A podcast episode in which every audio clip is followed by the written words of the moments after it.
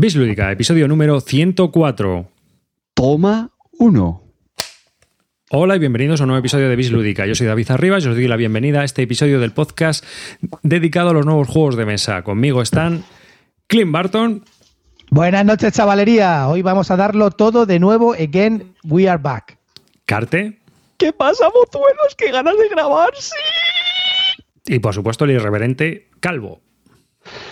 Buenas noches, chavales. Buenas noches, chavales. Ya, ¿qué tal? ¿Cómo estamos? Vamos a darlo todo hoy.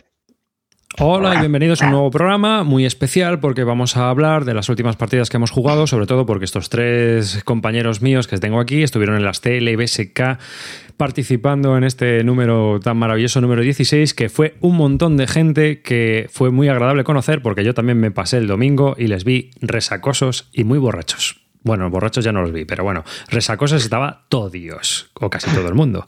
Así que después Hemos ido ya de. directo a los trapos sucios Des- arriba ya, de- sí, ya, sí. de- después- de mesa. Después de ver esa intensidad, de ver lo sanos que son los juegos de mesa, muy sanos todos, eh, pues la verdad es que fue muy interesante conocer a un montón de gente. Un saludo a todos. No voy a nombrarlos porque si no, mm, este podcast pues parecería que estamos aquí comiéndole, la- estamos chu- chupándonos las pollas, como diría el, el señor Lobo, y no es de, no es de esto. Pero bueno, todos aquellos que, que conocí. Eh, pues un saludo a todos ellos y hablaremos de ellos, supongo, sobre en este programa.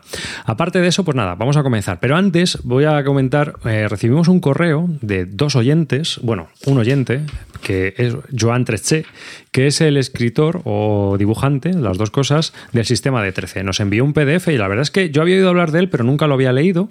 Y nos enviaron un PDF del sistema de 13 y de Crónicas PSN, eh, los dos autores, Andrés Palomino y Joan Treche, que también es, que resulta que nos escucha, este Joan. Así que un saludo, Joan, gracias por escucharnos. Y nos enviaron su PDF, que son historias sobre los juegos de mesa en cómic. La verdad es que está chulísimo, está muy guay. Yo me reí mucho, se lo pasé también a los compañeros porque me pareció muy bueno, muy bueno el cómic. Los dos, tanto el de Crónicas PSN como el de el del Sistema de 13, me partí la caja. Eh, han tenido bastante éxito en el Salón del Cómic de Barcelona. Se venden en las tiendas de juegos de mesa, los cómics estos. Incluso se puede comprar el PDF en Lectu. Vamos a poner los enlaces a su página web porque yo creo que es un- una recomendación muy chula. Es un cómic, hacen un montón de reseñas de juegos, hablan un montón de juegos. Uno es muy Ameritraser, el otro es más euro. Y la verdad Bueno, es que. euro, euro, euro, Bueno, euro. El- pero- a tope, ¿eh? Pero- Sí, pero la verdad es que las, las reseñas molas, están y como están puestas, cuentan historias Sí, sí. suyas, te ríes mucho y a la vez pues te van diciendo lo que opinan ellos sobre los juegos que, que reseñan. La verdad es que fue muy divertido, yo, yo me lo pasé muy bien. Y han sacado, están sacando más cómics sobre esto, así que mm, hay que hay que leer más sobre ellos, que están muy divertidos. No sé si alguno lo ha leído, me lo puede decir en el chat, pero vamos. Yo, eh, yo, yo lo he leído, yo sé que lo he leído, me lo pasé bastante bien también. Es verdad que los juegos no, no van con mis gustos casi todos, porque ahora era muy Ameritraser y, y el- o juegos muy ligeritos, pero la verdad la historia me gustaba y me gustaban también incluso las, las reseñas que hacían y me lo devoré en, una horita, estaba terminado y me, me encantó. La verdad que muy, muy bien, muy recomendable para la gente que, que le guste el cómic y además le gusten los juegos de mesas, pues una muy buena opción y nada, aprovechar y leerlo. Sí. Y antes de comenzar a hablar sobre las CLBSK, los juegos que probaron esta gente y eh, bueno, pues algunas de las cosas más que yo he probado, os recomendamos nuestro patrocinador que es Dracotienda. Este episodio está patrocinado por Dracotienda, este episodio número 104, que es la tienda online que podéis encontrar en dracotienda.com. Una tienda online con un porrón de juegos de mesa de importación nacionales. Lo tienen, tienen un grandísimo catálogo y donde vais a poder comprar, si lo deseáis, casi todos los juegos o todos los juegos de los que vamos a hablar en este episodio de Bislúdica. Eh, ya hemos hablado más veces, solemos eh, de- decidir a quién, eh, cuando tenemos que decidir a un patrocinador o lo que sea, nos gusta que sea gente que nosotros conocemos, con los que hemos trabajado como clientes y no recomendamos en balde. Yo por lo menos no me gustaría recomendaros una tienda que funciona mal o que tiene mala fama o que conmigo no se han portado bien, ¿no? Entonces, eh, la verdad es que tengo que recomendar eh, a Rafa y a su tienda porque creo que hacen un gran trabajo, tienen un gran catálogo y si tienes cualquier problema lo solucionan al momento. Yo creo que es una de las grandes bazas que tiene esta tienda y es que la atención al cliente es magnífica, estupenda. No puedo tener ninguna queja. ¿Mm? Y siempre que he tenido algún problemilla, porque algunas veces, pues sin ir más lejos, hace poco me enviaron un juego, estaba equivocado, al día siguiente volví a estar aquí un mensajero cambiándome las cajas y sin ningún problema. O sea que esa es la recomendación y el patrocinador de, esta, de este episodio de Bislúdica, Dragotienda, en dragotienda.com. Y sin ir más lejos, pues empezamos a hablar de las CLBSK, contar qué son las CLBSK y de qué va el rollo. No sé, que alguien comience. Mira, me arranco. Las CLBSK vienen del, bueno, los acrónimos de las convivencias lúdicas de la BSK. La BSK, por si hay algún despistado, es pues el foro en lengua española pues más, más importante en el, en el mundillo, ¿vale? Y, nada, pues esto son, es un evento, unas jornadas eh, cerradas que tienen lugar pues una vez al año, típicamente pues en los meses de, mayo, junio, en este caso fue el, pues hace un par de semanas desde que se está grabando esto, el, el 9, 10, 11 de junio, si no mal no recuerdo, y pues últimamente se vienen celebrando en la localidad madrileña de Alcalá de Henares. Ha habido también otras localizaciones, pero los últimos años pues vienen siendo por aquí. Y pues nada, muy sencillo, nos juntamos sobre todo foreros, eh, gente, de, gente del mundillo, y el objetivo es tan sencillo como jugar, jugar, jugar y jugar, que es lo que nos gusta a todos. Y eh, jugar, jugar, jugar y beber algo. Por lo que yo vi. ¿eh? Habíamos dicho que no íbamos a hablar de nada de eso y el primero está soltando desde el, desde el minuto cero. He dicho que este cosas, pero cortito, cortito. Sigue, sigue. Y pues nada, en este caso fueron un auténtico éxito. Eh, sin duda, gracias a, los organizadores que cada año lo van haciendo mejor. Y este año, pues alcanzamos a la cuota máxima, que yo creo que es la primera vez que se conseguía, de 90, 90 participantes, 90 jugones de, vamos, de tomo y lomo, eh, lo cual es una, es una pasada. El lugar es un, un albergue, como digo, un albergue rural, que bueno, pues es bastante está bastante bien. Eh, no es que sea un sitio muy de, cinco estrellas, pero está bastante bien. Ahí, pues para que sin idea, también hacemos noche, las comidas están incluidas, hay un montón de, mesas y, salas para poder jugar. Y pues nada, yo es un paraíso, un paraíso lúdico. Eh, no mucho más sobre el, sobre el evento. ¿vale? Eh, yo estoy un poco preocupado porque creo que el año que viene, no sé cómo lo vamos a hacer, pero estoy convencido que si este año ha habido gente que se ha quedado en, en espera, en la reserva, el año que viene, si mantenemos el mismo sitio o la misma cuota, vamos a tener un problema de, de plazas. Pero bueno, ya, ya lo veremos. Vamos al, tomate con los juegos. Como decía, esto transcurre en un fin de semana, eh, entonces por lo que hemos pensado es organizar las partidas, comentarlas un poco muy, muy por encima o destacar las que más nos han gustado, pues comenzando por los diferentes días, ¿no? Por el viernes, el sábado y el, domingo. Venga, Calvito, el viernes. ¿Qué le diste tú? Así que. el viernes, eh, recién llegados, eh, convencí a MacLeod y sacamos el Captains of Industry, lo jugamos a 5, que es el número máximo para este juego, el Captains of Industry, de, dos a, de 3 a 5. Es, un, es de Tasty Minister Games, TMG, es un juego, un euro eh, económico durete y bueno, las reglas mm, bien. Bueno, las reglas bien, creo que el libro está bien explicado, pero o yo estaba empanado o algo, pero me costó mucho hacerme con las reglas. Eh, y luego jugando también, de los cinco jugadores había dos que tenían AP, eso hace que, que bueno, que, que me cueste mucho meterme en la partida. Pero bueno, al final tuve buenas sensaciones, no las que me esperaba, porque llevaba mucho tiempo detrás de ese juego. No me entusiasmó como me imaginaba que iba a ser, pero de hecho lo tenía en mi radar para pillármelo y después de haberlo jugado creo que no me lo voy a pillar. O sea, está bien, no voy a decir que no, pero sin más. Y me costó bastante entrar en la partida. ¿eh? No sé si fue por el AP de dos o porque las reglas no me quedaron claras al principio, por la explicación fue buena, ¿eh? pero yo creo que fui yo que no me enteré bien del, del tema y no sé, me costó muchísimo entrar en la partida, me costó más de la mitad de la partida hasta que lo entendí y bueno, ya era tarde, claro. Y bien, bueno, correcto, es un euro que está bien, pero vamos, no el no de los mejorcitos que he probado. Calvo, yo te vi pasarlo mal, tío. Había mucho AP allí en el aire, te vi agobiado, resoplando varias veces, MacLeod me miraba, me mandó hasta WhatsApp y me dijo, mira, el calvo está bloqueado, ¿qué pasó ahí, tío? Pues sí, la verdad, cabrón. No, coño, que, había dos que tenían mucho AP y me costaba mucho meterme en la partida. Pero por el AP y por las reglas, es que me, costó un montón, no sé. Fue la peor experiencia de todo el fin de semana, no sé. Empecé mal porque digo, ya, ya verás, si estoy empanado ya y son las 7 de la tarde, no sé cómo voy a acabar. No sé, muy mal. Lo pasé, lo pasé mal, la verdad. Hasta sudé. Tuve que hasta que pensar y todo. Tuve hasta AP yo dos veces. Fatal. Fatal. ¿Pero te gustó o no te gustó el juego?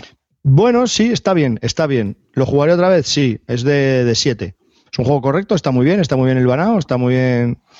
Pero no me, no me mató, no me mató. Es un 7, 7 y medio, está bien. Está bien, muy divertido. está- estás culpando a Gallard, el, el organizador de AP, tío. Esto es muy grave. Te, te van a banear. Lo acabas de decir tú, yo no he dicho nombres.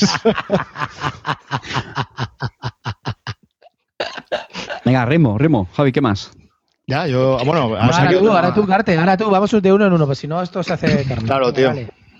Eh, venga, no fue exactamente el primer juego que jugué, que jugué el viernes, porque fue el Strike, pero esto se lo voy a dejar a Calvo, que lo comente luego. Pero yo abrí el viernes.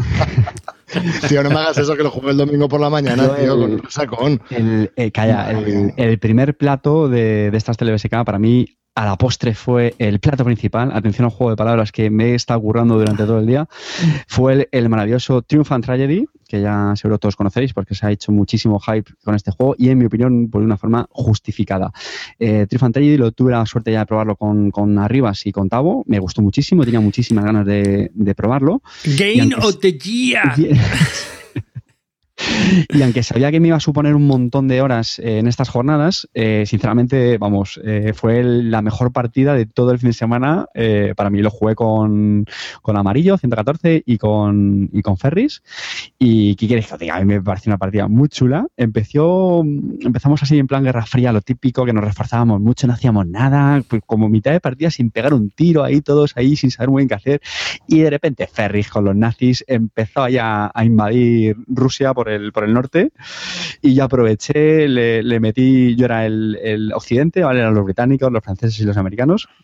Amarillo eran los, soviéticos y, nada, yo le hice el contraataque, como veía que el, alemán se estaba poniendo muy fuerte y el ruso también, eh, pues dije, nada, voy a buscar las cosquillas por el, por el Cáucaso y francamente empezaron a abrirse un montón de frentes por todos lados, a darnos de tortas, tiraditas para aquí, tiraditas para allá y estuvo muy, muy, muy, muy divertida, ¿verdad? Eh, tensa, emocionante y, nada, la, la- la final acabamos mm, en el penúltimo. Eh, tuve suerte, conquisté las dos capitales del, del ruso y, y ahí se quedó, pero estuvo muy, muy apretada. ¿eh? Hay que decir a, que a Ferry le hicimos un poco el, el lío con las reglas, ahí sí que es verdad.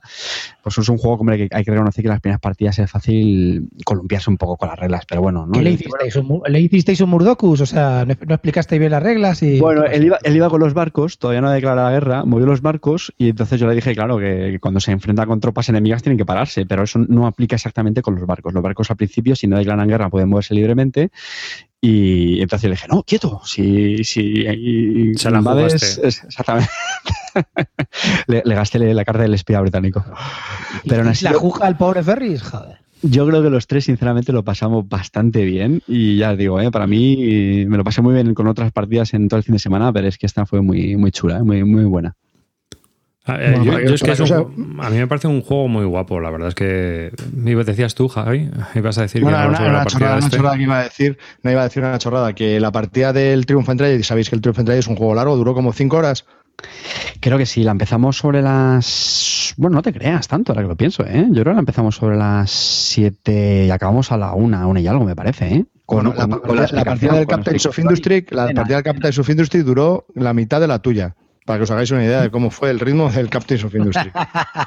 que, lo, ha di- que lo ha dicho Amarillo, que se quedó alucinado diciendo, pero todavía estoy jugando al Captain of Industry si nosotros ya estamos en mitad de la campaña. Eh, Pues sí. Ver, es un juego, es un juego largo eh, y aparte nosotros, te digo, lo jugamos prácticamente toda la partida completa, hasta el penúltimo turno. Pero no sé, yo estuvo, estuvo muy, estuvo muy chula. A mí es un juego que me gusta mucho. Yo creo que está muy, muy chulo y yo creo que va a mejorar todavía más cuando saque la segunda edición, que están cambiando algunas reglas para darle más vidilla a algunas partes, porque, bueno, pues eh, al sacarlo públicamente el juego estaba playtesteado, pero sí que hay cierto que sí que es cierto que hay un- unas estrategias que tienes un poco que seguir. Si, por ejemplo, eres alemán, tienes que atacar Francia cuanto antes mejor, porque si no, puede ser imposible atacar al aliado. Cosas así, ¿no? Entonces, o la zona del, del Cáucaso, Persia y esa zona, que eso puede ser un hervidero total. Está muy curioso. Cosa muy curiosa de este juego es que no es la historia. Es decir, eh, lo que vas a jugar puede ser cada partido una cosa muy distinta y encima vas a tener una historia diferente a lo que ocurrió de verdad. Porque las cartas de diplomacia, sobre todo, pues son muy cambiantes de partida en partida. Y parte número dos. Eso puede ser un problema para la gente, es decir, una de las quejas grandes que tiene este juego es que mucha gente se queja de porque no es histórico, no puedes representar la realidad histórica más o menos como pasó. No puedes hacer Barbarroja, no puedes hacerlo a invasión alemana como se hizo, no, no, porque la historia es totalmente distinta, empiezas mucho antes y el desarrollo de tu país va a ser muy diferente y ahí hay mucha interacción, es decir, es muy difícil que se repita la historia y que salga, o incluso forzándolo, es difícil que te salga como le salió a los alemanes al principio. No es. Mm, el juego es totalmente distinto. Es un juego, no es una simulación. A ver, una cosa. Yo tengo que poner aquí la chicha porque si no vais a hacer cosas sin, sin gracia ninguna. A ver, Carte, di la verdad, di la verdad. Llegó un guargamero de pro que estaba allá al lado y dijo, pero ¿qué coño estáis haciendo? Aquí no estáis simulando nada, no estáis simulando nada, ¿qué estáis jugando? Se puso como lo que dijo Arribas, indignado con vosotros porque estáis jugando a otro juego. ¿Sí o no? Sí, tío, es que era una partida súper rara, tío, porque eso, el alemán había invadido Francia. Yo estaba cagado, tío, porque los franceses al principio empezaban como el culo. El ruso tenía las puertas abiertas de par en par. La verdad es que fue una partida típica de novatos que una persona vista desde fuera dice, pero esto es que están haciendo. Y efectivamente se, pasó, no sé si fue más más, creo. Pero es que eso es lo divertido. Efectivamente, totalmente de acuerdo, totalmente de acuerdo. Eso es lo divertido, porque nadie empieza una guerra sabiendo lo que va a pasar, ¿sabes? Sí, sí, sí, sí. Entonces, bueno, pues claro. es divertido. El guargamero de culo duro que estaba ahí estaba indignado con esta gentuza. Bueno, pues si, tienes, el, Pero el culo duro es un problema del culo duro, no es un problema del juego ni de los lo jugadores. en plan broma, ¿eh? Lo decían en plan broma. Jugaron, a, jugaron a la cesta de patos de la feria, no jugaron al Triunfant Rally, te lo digo ¿eh? Bueno, estuvo divertido, ¿no? Sí. Venga, Clean. Yo jugué al March of the Ants, empezamos con el March of the Ants, o jugamos Simisut, eh, Edgar Arcaiz y, no sé qué más estaba ahí, y Usikai. Y lo probamos, la verdad que fue divertido, hubo otro leo, pero no le mola mucho, para que voy a engañar. A mí me, me sigue pareciendo que es un juego como, pues no sé, es una especie de un juego, un 4X muy light, con mucho troleo y es verdad que muy dependiente del idioma, pero la verdad que lo que hicimos era divertido. Estuvo, estuvimos ahí riéndonos, pero bueno, a nadie le alucinó especialmente. ¿Veis qué rápido? Hombre, está. Esta es la diferencia entre un, niños, esta es la diferencia entre un euro y un wargame chulo como el True Fantasy. ¿Ves? Que puedes, hablar horas y horas, Te puedes tirar horas y horas y un euro, pues dices, sí. Hay una cosa que dice Zalacanto del juego y es verdad, del True Tragedy. La, la discusión mental que uno tiene en me espero o ataco, me espero o ataco. es verdad. Me espero un añito más y refuerzo o ataco ya. Sí, esa, esa, sensación es bastante real a la que debían de tener los. Eh, la que tienes, ¿no? Cuando estás aquí preparando un asalto. Diciendo, ¿me cargo ya 3 millones de soldados o no? ¿Sabes? Así que, bueno. Yo eh, voy a contar, yo no estuve en las CLBSK, pero voy a hablar de juegos que he probado. Eh, yo estuve probando a Saulo Rock, que es una especie de Dungeon Crawl. Participé en el Kickstarter, que era de la expansión, y bueno, también te demandaban el juego la segunda edición del juego básico junto con la expansión y yo me apunté a las dos cosas. Es un juego que realmente no ha dejado pozo en mí, lamentablemente. Es una colección de mecánicas, es muy original, no está nada mal, porque es un juego en el que uno tiene que ir explorando y el objetivo es eh, ganar tres grandes batallas contra diferentes enemigos. ¿no? Se saca cada vez el enemigo es más poderoso y esa parte es divertida. Pero realmente el juego no me atrapó. ¿eh? Al final es una colección de voy para acá, voy para allá, con un timing. ¿eh? Tienes X turnos para antes de que venza la, la cada una de las batallas, que pueden ser ocho turnos o ocho o siete rondas o seis rondas, dependiendo de unas cartas que saques. Y ese tipo de juegos no me gusta mucho, porque al final se convierten en un correpasillos. ¿no? Hay cartas que vas abandonando directamente, no vas a, a, pisar por ellas, ni vas a investigarlas ni nada, porque realmente lo que te interesa es llegar a la batalla, si no, no vas a llegar. Aparte de eso, el juego tiene una dificultad bastante grande, lo cual eso no es un problema per se, pero bueno, está ahí también, ¿no? Es muy difícil ganar. Y realmente no me pareció narrativo, ¿no? Y aunque tiene tiene cosas cachondas y las cartas son muy divertidas, pero mm, no me pareció que sea una competencia, por ejemplo, a juegos como el Pathfinder o incluso al Señor de los Anillos LCG. Yo creo que son juegos mucho más completos y con mucha más narrativa que este Asaulo Turno, que no deja de ser una curiosidad y que está, puede estar entretenido a quien le gusta el género, sobre todo. Eso es lo único que puedo decir. Repite el nombre otra vez, perdón. Asaulo Tunrock. Lo más divertido es atacar unos tomates asesinos que hay. Supongo que es un homenaje a la película Tomates Asesinos. Así que ese es el juego del que yo hablo el viernes. Vuestro sábado, sabadete. Bueno, no, todavía queda algo de viernes. ¿eh? El viernes, ¿eh? bueno, yo, yo, es que eh, yo tenía unas ganas de probar enormes el juego que os voy a comentar ahora, eh, que se llama eh, Millennium Blades. Se lo compró MacLeod, el, el, viernes, el viernes cogí a MacLeod por banda y le trinqué todos sus juegos. Y el que más tenía ganas de probar en todas estas eh, CLBSK fue el Millennium Blades. Eh, es un juego de 2 a 5 jugadores, de bastante larguete, puede, llegar, puede pasar de las dos horas. Y es, eh, bueno, el tema es, no sé si lo conocéis, es, el, es un simulador de CCG. Viene con una infinidad de cartas, pero infinidad. Vienen millones y millones de cartas. En la caja es careta el juego. Entonces, eh, eh, hay dos fases en el juego, ¿no? Una es el comprar cartas que tiene un timing, tiene un tiempo en el que en siete minutos tienes pues que con un dinero que te dan al principio comprar cartas para hacer tus mazos, ¿no? Y después de haber pasado varias veces estos siete minutos tienes el torneo, eliges de un mazo con el que vas a ir al torneo, ¿no? Simula como que has estado durante una semana comprando cartas, preparando tus mazos y luego vas al torneo, ¿no? Y esto y esta, esta mecánica esta, se repite durante tres, tres veces, ¿no? Que vas al mercado, compras cartas, luego vas al torneo, compras cartas al torneo, compras cartas al torneo. Y el que más puntos de prestigio ha tenido durante esos tres torneos, pues es el, ganador, ¿no? Eh, bueno, me pareció muy curioso. Ah, lo jugué el viernes y el sábado y no, no encandiló a la mayoría de la gente que lo probó. De hecho, al que más le gustaba ha sido a mí.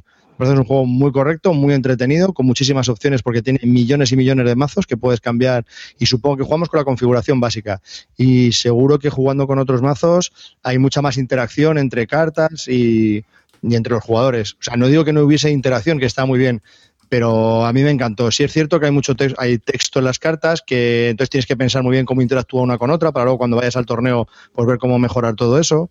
Pero la verdad que a mí me, me gustó muchísimo, me pareció un muy buen juego. El problema es con quién sacarlo. Es un juego bastante friki, es un tema muy friki.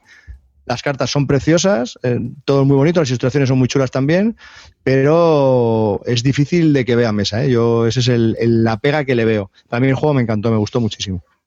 Hay una cosa que comentaban hoy en, en Twitter, eh, Canales y, y Raik, y yo creo que era interesante, que decían que este es un juego que hace muchos guiños a los, a los propios LCGs y, y CCGs. Yo no lo he visto, yo no, no lo vi, te lo vi jugando y eso, pero no, no, ni siquiera vi el detalle de las cartas. Entonces yo me imagino que son de esos típicos juegos que saboreas más pues cuando eres un jugador típico de, de, estos juegos, ¿no? Si realmente nunca has jugado LCGs y CCGs, el juego creo que te, mecánicamente te puede llamar, te puede gustar, pero creo que estás perdiendo una parte si, si no ves esto, ¿no? ¿Qué, qué digo? No, ¿Dirías? No sé si tú lo tuviste o... No, pero, pero no hay ningún personaje conocido, es todo inventado, es un mundo inventado, ¿eh? No, ojo, ¿Dirías, cuidado. que, Calvo, bueno. que es un origen de Nolan como la película Vitaminado? ¿Un juego dentro de un juego, dentro de un juego y cada vez vas metiéndote en otro juego? Sí, sí, sí. Mira, te, voy a, te, voy a dar, te voy a responder dos. Te voy a dar dos respuestas arriba. Sí y no. Esto se nos va de la mano ya, ¿eh? Total, me ha, me ha, dejado todo loco. No sé qué responder. Oye, una cosa, yo también lo probé, lo probé con Gurney, con contigo y con Edgar. Ganó Edgar, que curiosamente es exjugador de Magic y cosas de esas que le, a él le molan, con lo cual, eh, y aún así a él tampoco le flipó mucho. A mí me pareció que tenía mucho texto, que es un juego que lo, lo que estáis diciendo lo disfrutarán los frikis de, de los LCGs o los ex eh, adictos al Magic que se quieren que quieren utilizar metadona en vez de Magic. Y entonces, pues creo que se disfruta jugándolo varias veces y con la misma gente, pero para mí, sinceramente, 80 pavos, mejor inviértelos en otra cosa, tío, de verdad, no te, no te, no, ni lo pienses en esto, porque lo vas a jugar dos veces y lo vas a vender. Porque la gente luego, aparte, tiene muchísimo texto y ya te digo que es, no es un juego que te enganche nada más empezar a jugar. Tiene demasiada información que tienes que manejar. Si has sido es jugador de Magic, pues ya conoces el rollo, pues eso de a qué pueden ir, de tal, te pueden hacer más gracieta. A los que no lo hemos sido, pues bueno, estaba ahí, nos parecía que estaba, no estaba mal, no tampoco nos mató y ya te digo que lo jugamos, nos lo pasamos medio bien, pero ni a ninguno de los tres, excepto a Calvo, a, a, ni a Gurney, ni siquiera a Edgar, que además ha sido exjugador, pues... Pues por, por, 80 pavos tendría que tener hasta 80? la banda sonora, ¿eh? 80 Metida. trompos, o sea. 80 ahí. trompos cartas, es una estafa. ¿eh? Putos americanos que estáis subiendo el precio de todo, cabrones. Voy a, voy a, decir dos cosas más del Millennium Blades. La primera, las reglas sencillísimas, se explica en nada, O sea, eso sí que te puedes poner a jugar en nada, es muy fácil las reglas, no tiene nada, porque eh, esto leer las, las, cartas, o sea, tampoco tiene, te, te explique la mecánica de cómo se juega cada fase y ya está. Y lo otro que os iba a decir, que es un infierno, son los billetes. No sé si habréis visto vídeos o imágenes, fotos de que se juega, te vienen un fajo de billetes enorme y lo tienes que eh, rodear con unas cintas que te vienen de papelillo para hacer como fajos de billetes. Que eso es lo que se va tirando encima de la mesa, como cuando estás comprando cartas y entonces simula un poco. Mierda, o sea, no vale para nada. Cógete unas fichas de póker y juega con eso. O sea, no, no vale para nada los billetes, no vale para nada. O sea, me pareció una mierda eso, no sé. Decían que tenía que daba una sensación de. Ah, no da sensación de nada, vamos, ni, me parece un coñazo hacer los fajos de billetes, vamos, ni los hicimos ni nada, jugamos con fichas y súper bien. Canales, que se ve que le ha flipado a Canales. Canales, macho, me está fallando últimamente. Dos veces me lleva fallando ya. Clean, es que es un juego donde todo es el tema. Además, refiriendo al precio, dice, son 600 cartas individuales.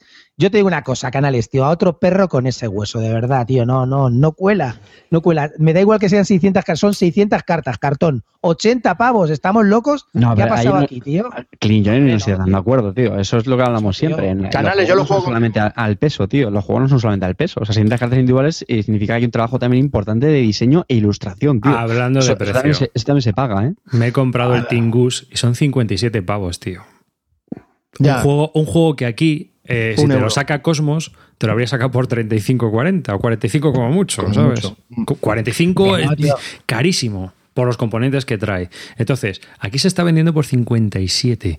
El sitio que, o sea, 57 y vale 60 más o menos o más, no sé. Es una aberración. Es sí. una aberración, macho, los precios que están al- alcanzando las cosas. Pero no, es que tío, no puede ser, las hombre. críticas que yo es que estoy por leyendo del 80 pavos Tingus- te llevas un juego con minis, tío, con cualquier cosa. Que Hasta el Argent, de, el Argent de Consortium tiene más cosas que esto, tío. Es que me parece un disparate. Pero es que ya hay que seleccionar muy bien lo que quieres comprar, porque es que 50 y tantos euros un juego, 80 euros un juego. Hombre, esta gente también son los del Battlecon, ¿no? Que también eh, tienen el juego ese como que es de, de combates de gente y es de hacerte tu mazo y combates contra otro, como si fuera un arcade, ¿no? Me parece que también son Sí, estas. sí, sí, sí, también. Sí, que también tiene buenas críticas para la gente que le gusta tiene- ese tipo pero de tienen juegos. los juegos muy caretes, porque el Argent de Consortium también es carete, ¿eh? Claro, pero es que esta gente, todos los americanos, tú fíjate, desde que Z-Clean lo subió, el Z-Man, pues tú fíjate lo, lo- lo que se han subido los precios, ¿no? O sea que eh, yo creo que es una... Y, y llegará aquí, ¿eh? Yo No, pero que- sí es cierto que el Millennium Blaze es muy caro, aunque sean cartas, sean muchas ilustraciones, lo que tú quieras, es pero muy caro. ¿Tienes tú ya el Tingus? Que tú te lo ibas a pillar No, también, tío, ¿no? no, no, entonces no me ha llegado, macho. ¿No te ha llegado? Bueno, pues si, si ves los componentes son los de cualquier otro euro, tío. Que sí, que sí, sí, lo sé, sí, lo, me he leído las reglas tres veces y lo sé. O sea, es que... O sea, me parece vergonzoso. Pero sí, como eh. es Río Grande Games, pues te jodes. O lo pagas o te jodes. O sea, es así. Te. Pero te pasa igual con Z-Man. O sea, o lo pagas o te jodes. Tú decides. Entonces, si quieres tener ese, ese juego, claro, pues sí, vale, me compro ese, pero no me compro el otro. Te, te van a dar por saco Río Grande. O sea, no. mm, hay cosas que paso. Y No punto. está. Eh, a ver, conmigo que- una vez, pero con dos no. Claro, tienes que decidir muy bien lo que vas a comprar de esa editorial. Y chimpún. O sea, se ver, acabó. esto, es que estos de Level 99, o sea, yo creo que ya están mucho, muy por encima ya, incluso el nivel de Bezier, que ya es un, es un loco de la colina. sí, sí, tío, por supuesto, por esto- supuesto. Sí, sí, sí, sí. Esto es un disparate, yo que sé, Ah. ya incluso. Dime. Y otro problema de Millennium Blaze. La caja es un tamaño nuevo. Es más larga de lo normal, es más ancha, es más alta de lo normal. Es No pentagonal. cabe en ningún lado. No, no es pentagonal, payaso. No cabe en ninguna colección. No tiene la caja es como es más pequeña que un Robinson Crusoe, pero es más alta que un agrícola. No sé, es una caja muy rara. Es aberrante, grande, ¿no? es más grande que un Nations. Y mi sud no te lo pilles porque te jode la colección. O sea, que no, no es ni tamaño Billy ni tamaño Vesta, ¿no? Estamos hablando de eso, ni tamaño Expedit, ¿eh? que son la- los tres tamaños de, de estantería IKEA que tenemos todos en casa. Sí y no. ¿Es, es tamaño Como berenjena? me sigas haciendo preguntas chungas, sí. Javier, ¿es tamaño berenjena o es tamaño patata? Pepino, pepino en tu culo. Venga, siguiente. Síguete. Me toca. Bueno, pues algunos creeréis que con el triunfo entre allí cerré el viernes, ¿no, queridos niños? La noche es muy larga en las TLBSK. Otro juego que también pudimos jugar fue el Chulu Wars. No, esta vez no me voy a detener mucho porque de este creo que ya hablamos en Brislúdica, me parece de hecho. Sí, ya hemos hablado, pero bueno, sigue, sigue. Nah, bueno, muy rápido, ¿vale? Lo jugamos con nuestro amadísimo Calvo Bueno, Calvo Espósito. Y atención, porque esta fue la única partida que compartí con Javier Calvo, eh, Javier, el, el Calvo Malo.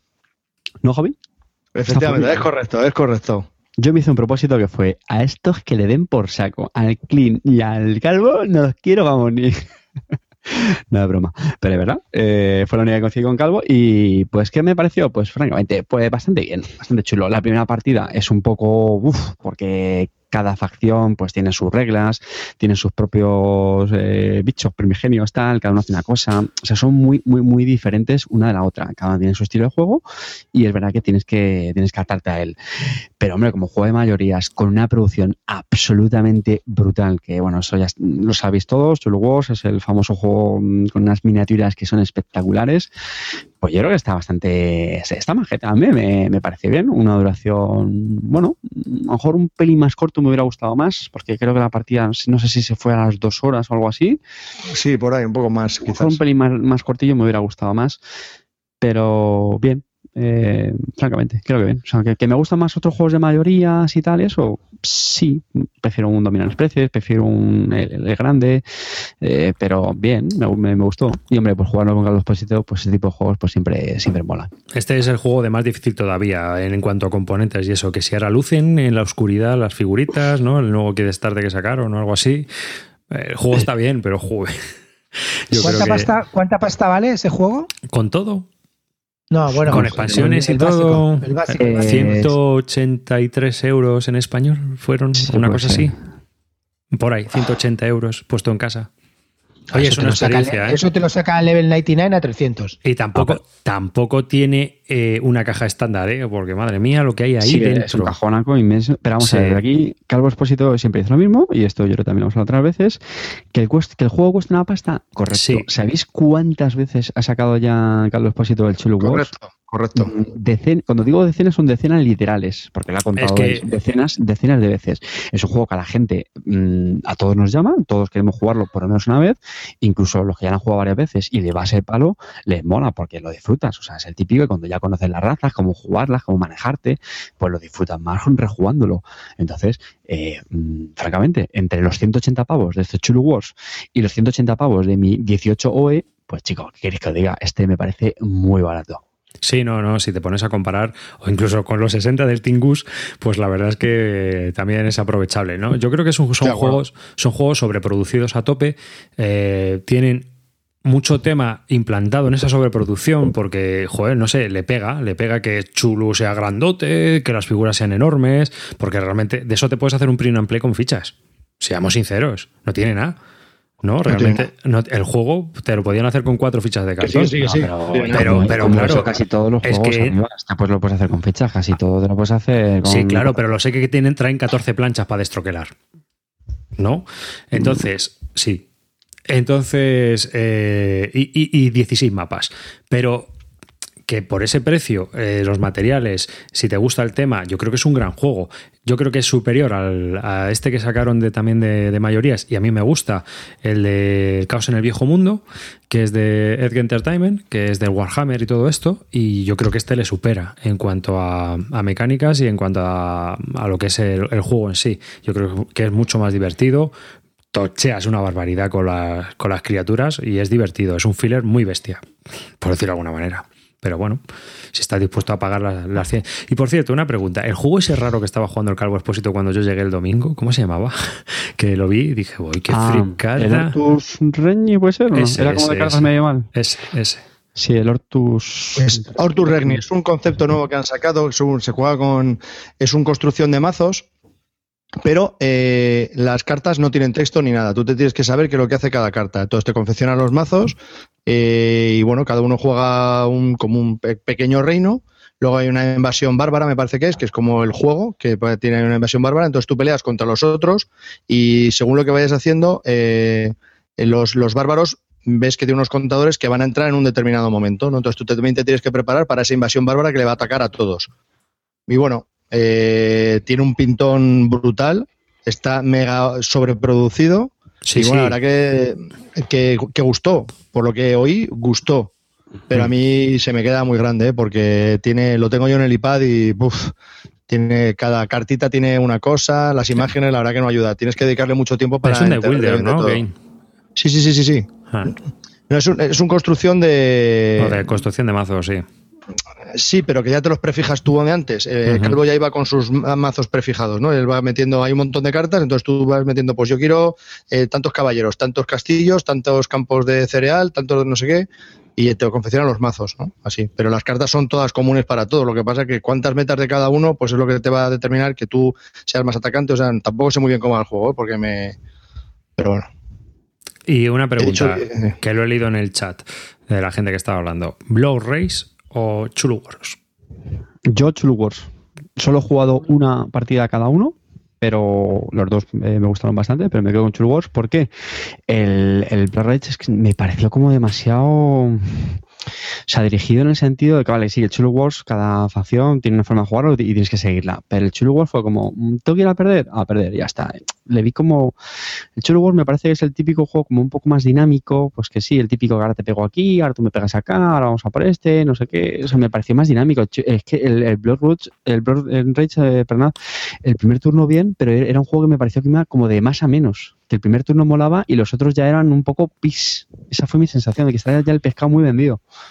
Pues a mí, a mí me gustó mucho más el, el Blue Rage. El True Wars lo jugué con Calvo también y ahí sí que me pareció demasiado dirigido y en realidad en Blue Rage, si tú quieres, puedes cambiar de estrategia porque las cartas te vienen, bueno, te vienen con cada draft, que cada ronda te vienen los drafts y tú puedes cambiar el draft, o sea, perfectamente, ¿eh? La típica jugada de perdedor. lo que bueno, típica jugada de perdedor, o bueno, yo, yo creo que no es así, pero bueno, si tú lo piensas, pero yo pienso No, que no. es una Primero parte, te, una te lo permite y lo otro, lo otro te está, sí que está súper dirigido por tu raza. Si no haces lo que dice tu raza, olvídate. Entonces, me hablas de, Sí. de dirección, ¿yo qué quieres que te diga? Ese me parece aún el Pero triple que de me parece más divertido, pero me parece más divertido. Me parece un juego más, más dinámico. El no me parece no. dinámico. A mí Es que era- no. Tampoco me flipa ninguno de los dos, ¿eh? pero bueno. El, el último turno era como, mm, ¿cuál es el único sitio donde podemos ir? Aquí, porque es que los otros cuatro ya se habían pegado de leche, eso no sé qué pasaba, ¿no? Que como que se iban bloqueando los sitios en el mapa, entonces era como, ¿pero qué coño es esto? bueno, no sé, una partida, insisto. Mm.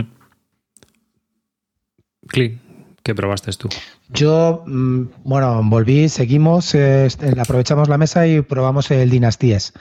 Mm, en el Dinastíes lo probamos, lo, explicamos, tenían ganas de, ver cómo era. La partida fue con mucho troleo, mucha historia de cásate conmigo, no me caso, tal, no sé qué, y la verdad que nos lo pasamos bien.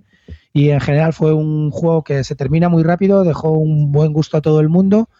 Y creo que nos divertimos y la gente se llevó, bueno, tampoco es que sea el juego del siglo, ya lo he comentado, ya hicimos una reseña de él, pero nos lo pasamos bien, la verdad que está, estuvo entretenido. Conseguí mi objetivo, que no me ganara Usikai y no me hiciera un Marco Polo como en las otras, en las otras CLBSKs. Me quedé penúltimo delante de él y con eso ya me valía. Pero vamos, que no pasa. Es verdad, y lo que dice Imisud, eh, lo jugamos en modo hardcore porque en las reglas en inglés hay, hay una errata, en realidad se tiene que empezar con un recurso de cada tipo y en inglés te pone que solamente empiezas con un recurso sacado al azar de la bolsa. Con lo cual eso ya condiciona a tope la partida y no te, no te permite casi nada de estrategias, tienes que ir todo el rato a barco. Pero bueno, aún así no lo pasamos muy bien. Yo jugué, el, yo jugué el Dynasties el sábado por la noche. Eh, es un juego de Matías Kramer. eh, el nuevo de Matías Kramer, que este año saca dos. Este y el Fight for Olympus, que es un juego de Cosmos de dos. Y bueno, a mí la verdad que las reglas son muy rápidas, me encantó. Y el juego más, jugamos a 5, que es el número máximo de 3 a 5 jugadores. Lo jugamos a 5 en una hora, ¿eh? Brutal, muy bien, muy rapidito, muy, muy al turrón, muy, sabes muy bien lo que tienes que hacer en cada. O sea, no. Dice Ferri que, sí, que, cuente, que cuente más que eso, no solamente jugamos en una hora eso, también jugamos en una hora. Bueno, es igual, eso lo cuentas tú si quieres, yo, yo paso de eso. Eh, en una hora, en tu turno, juegas una de las cuatro cartas que tienes y haces lo que una de las cuatro cosas o cinco cosas que pone en la carta y chimpún, le toca el siguiente.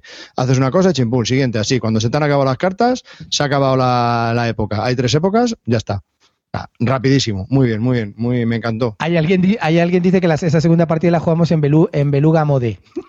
Otra cosa, hablando de Beluga Mode, eh, ¿sabes qué dicen las reglas mal, no? Que los ¿Qué? cubitos rosas, puedes gastarte una carta para coger cubos si no quieres hacer nada de tu acción y los cubitos rosas los puedes descartar para coger otros cubos. ¿Sabes que esa regla no la explicaste? Ni puta idea, de hecho Ya ni la sabía. ya estamos con los trapos sucios otra vez, macho, pero que no podemos tener las que ¿En están serio aquí. lo ¿o qué? pone?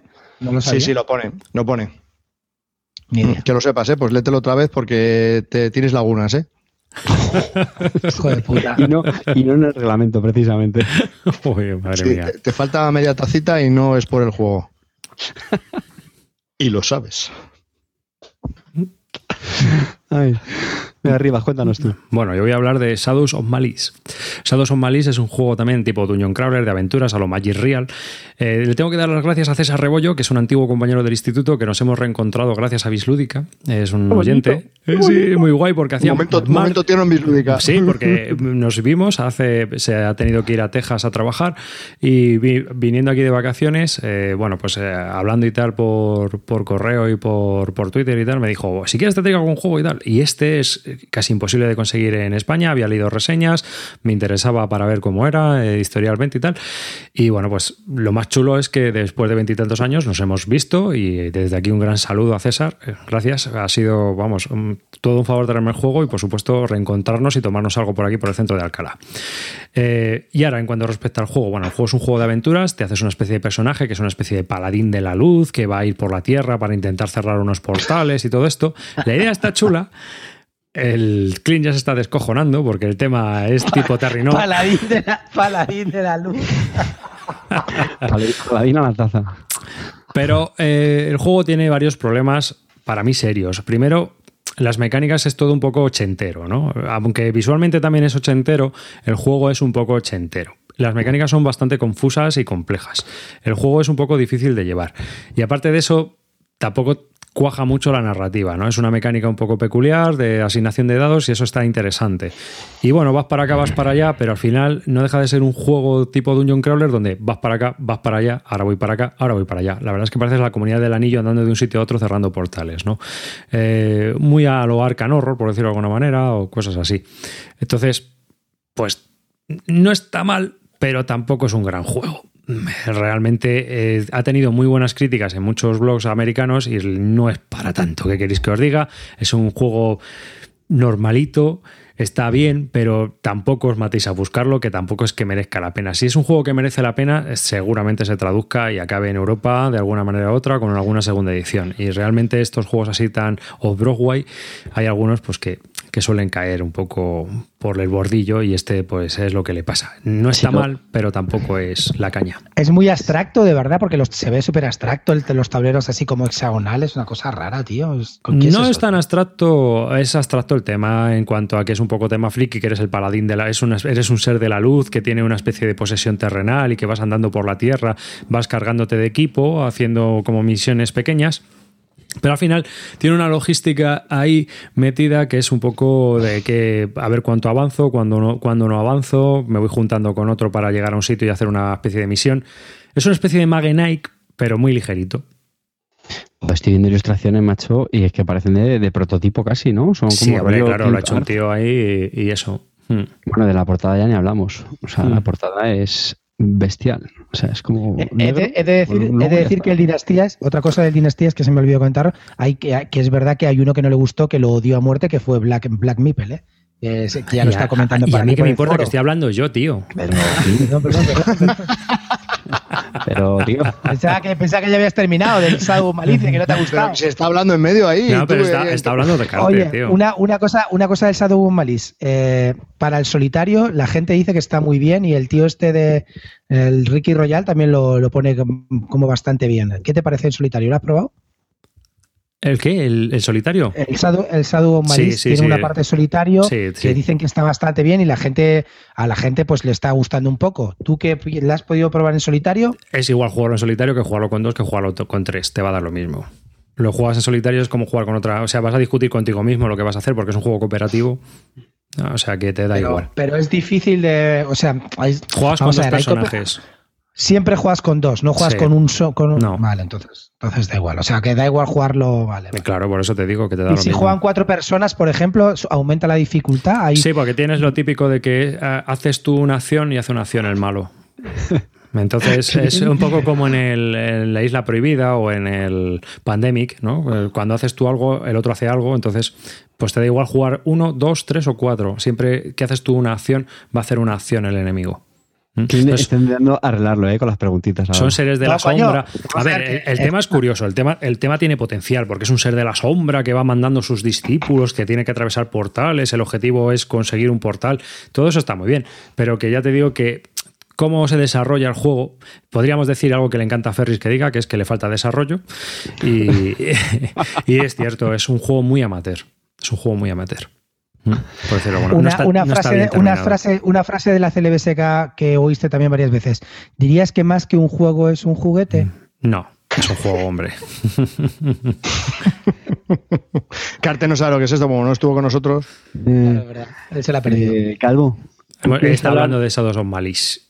¿Tú quieres volver a decir algo del Caster of Industry o lo, o lo vas a hacer cuando estemos hablando el sábado? No, de hecho, no, quería hablar de un, de un juego que me falta una cosa por decir hace tres meses que hablé, pero de- es igual, ya. Yo creo Dilo, que ya dilo, no. dilo.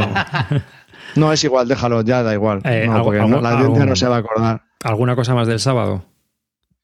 Viernes, viernes. No, del viernes. Del del viernes. Yo, yo jugué también un Carson City con Luis y con Imisuti y con otra persona que no me acuerdo cómo se llamaba. Y. eh, Joder, es que no me acuerdo, tío. Es que jugamos con. Yo, la verdad, que este, este año he, he variado, he jugado con bastante gente también, pero No, yo- no me acuerdo cómo se llamaba. Bueno, bueno. Vale. ya no maneres, Carte. en fin, en fin. Que yo respeto, me parece muy bien. Vale. Que el caso es que estuvimos ahí jugando y, y se, se comentaba que había una táctica que estaba rota, que era la de los caballos, porque Luis nos explicó mal la táctica y fui, fui el, el vaquero más sucio de todo lo esto y me dediqué solamente a coger caballos, ni a jugar ni a nada. Y estuve a punto de ganar la partida, pero luego estuvo, nos dimos cuenta que estaba mal jugada. Solamente puedes coger un caballo por ronda y estuve cogiendo tres o cuatro caballos por ronda. Fui directamente a, a reventarla a caballos y no la pude reventar ni, ni aun por esas, porque Luis llevará, llevará como 100 partidas. Le- me dijo qué partida más fea salida, ha salido, efectivamente, porque yo no jugué a un western, jugué un spaghetti western, fui a joder, pero no, no me salió. Aún yo así, creo que reventó nosotros- el cabrón. Nos pasó lo mismo, jugamos también, de hecho tú estabas, ¿no, Javi? En- jugamos al Carson City no hace mucho con esa expansión, la de los caballos. Sí. Yo creo que también hicimos mal esa regla, que cogimos varios. Y de hecho le pregunté a, a, a The Black Mirror qué qué tal le parecía y me dijo lo mismo, que si dejaban que un único jugador cogiera a los caballos, eh, lo tenía muy, muy de cara, que fue lo que a mí me, me pasó en esa, en esa partida. pero que el- es que estaba mal aplicada la regla. En realidad, cada jugador, como mucho por ronda, puede coger un caballo. Es decir, al final de la partida terminas con, me parece que son cinco rondas lo que dura, pues con cinco caballos. No, son cuatro rondas, pues con cuatro caballos.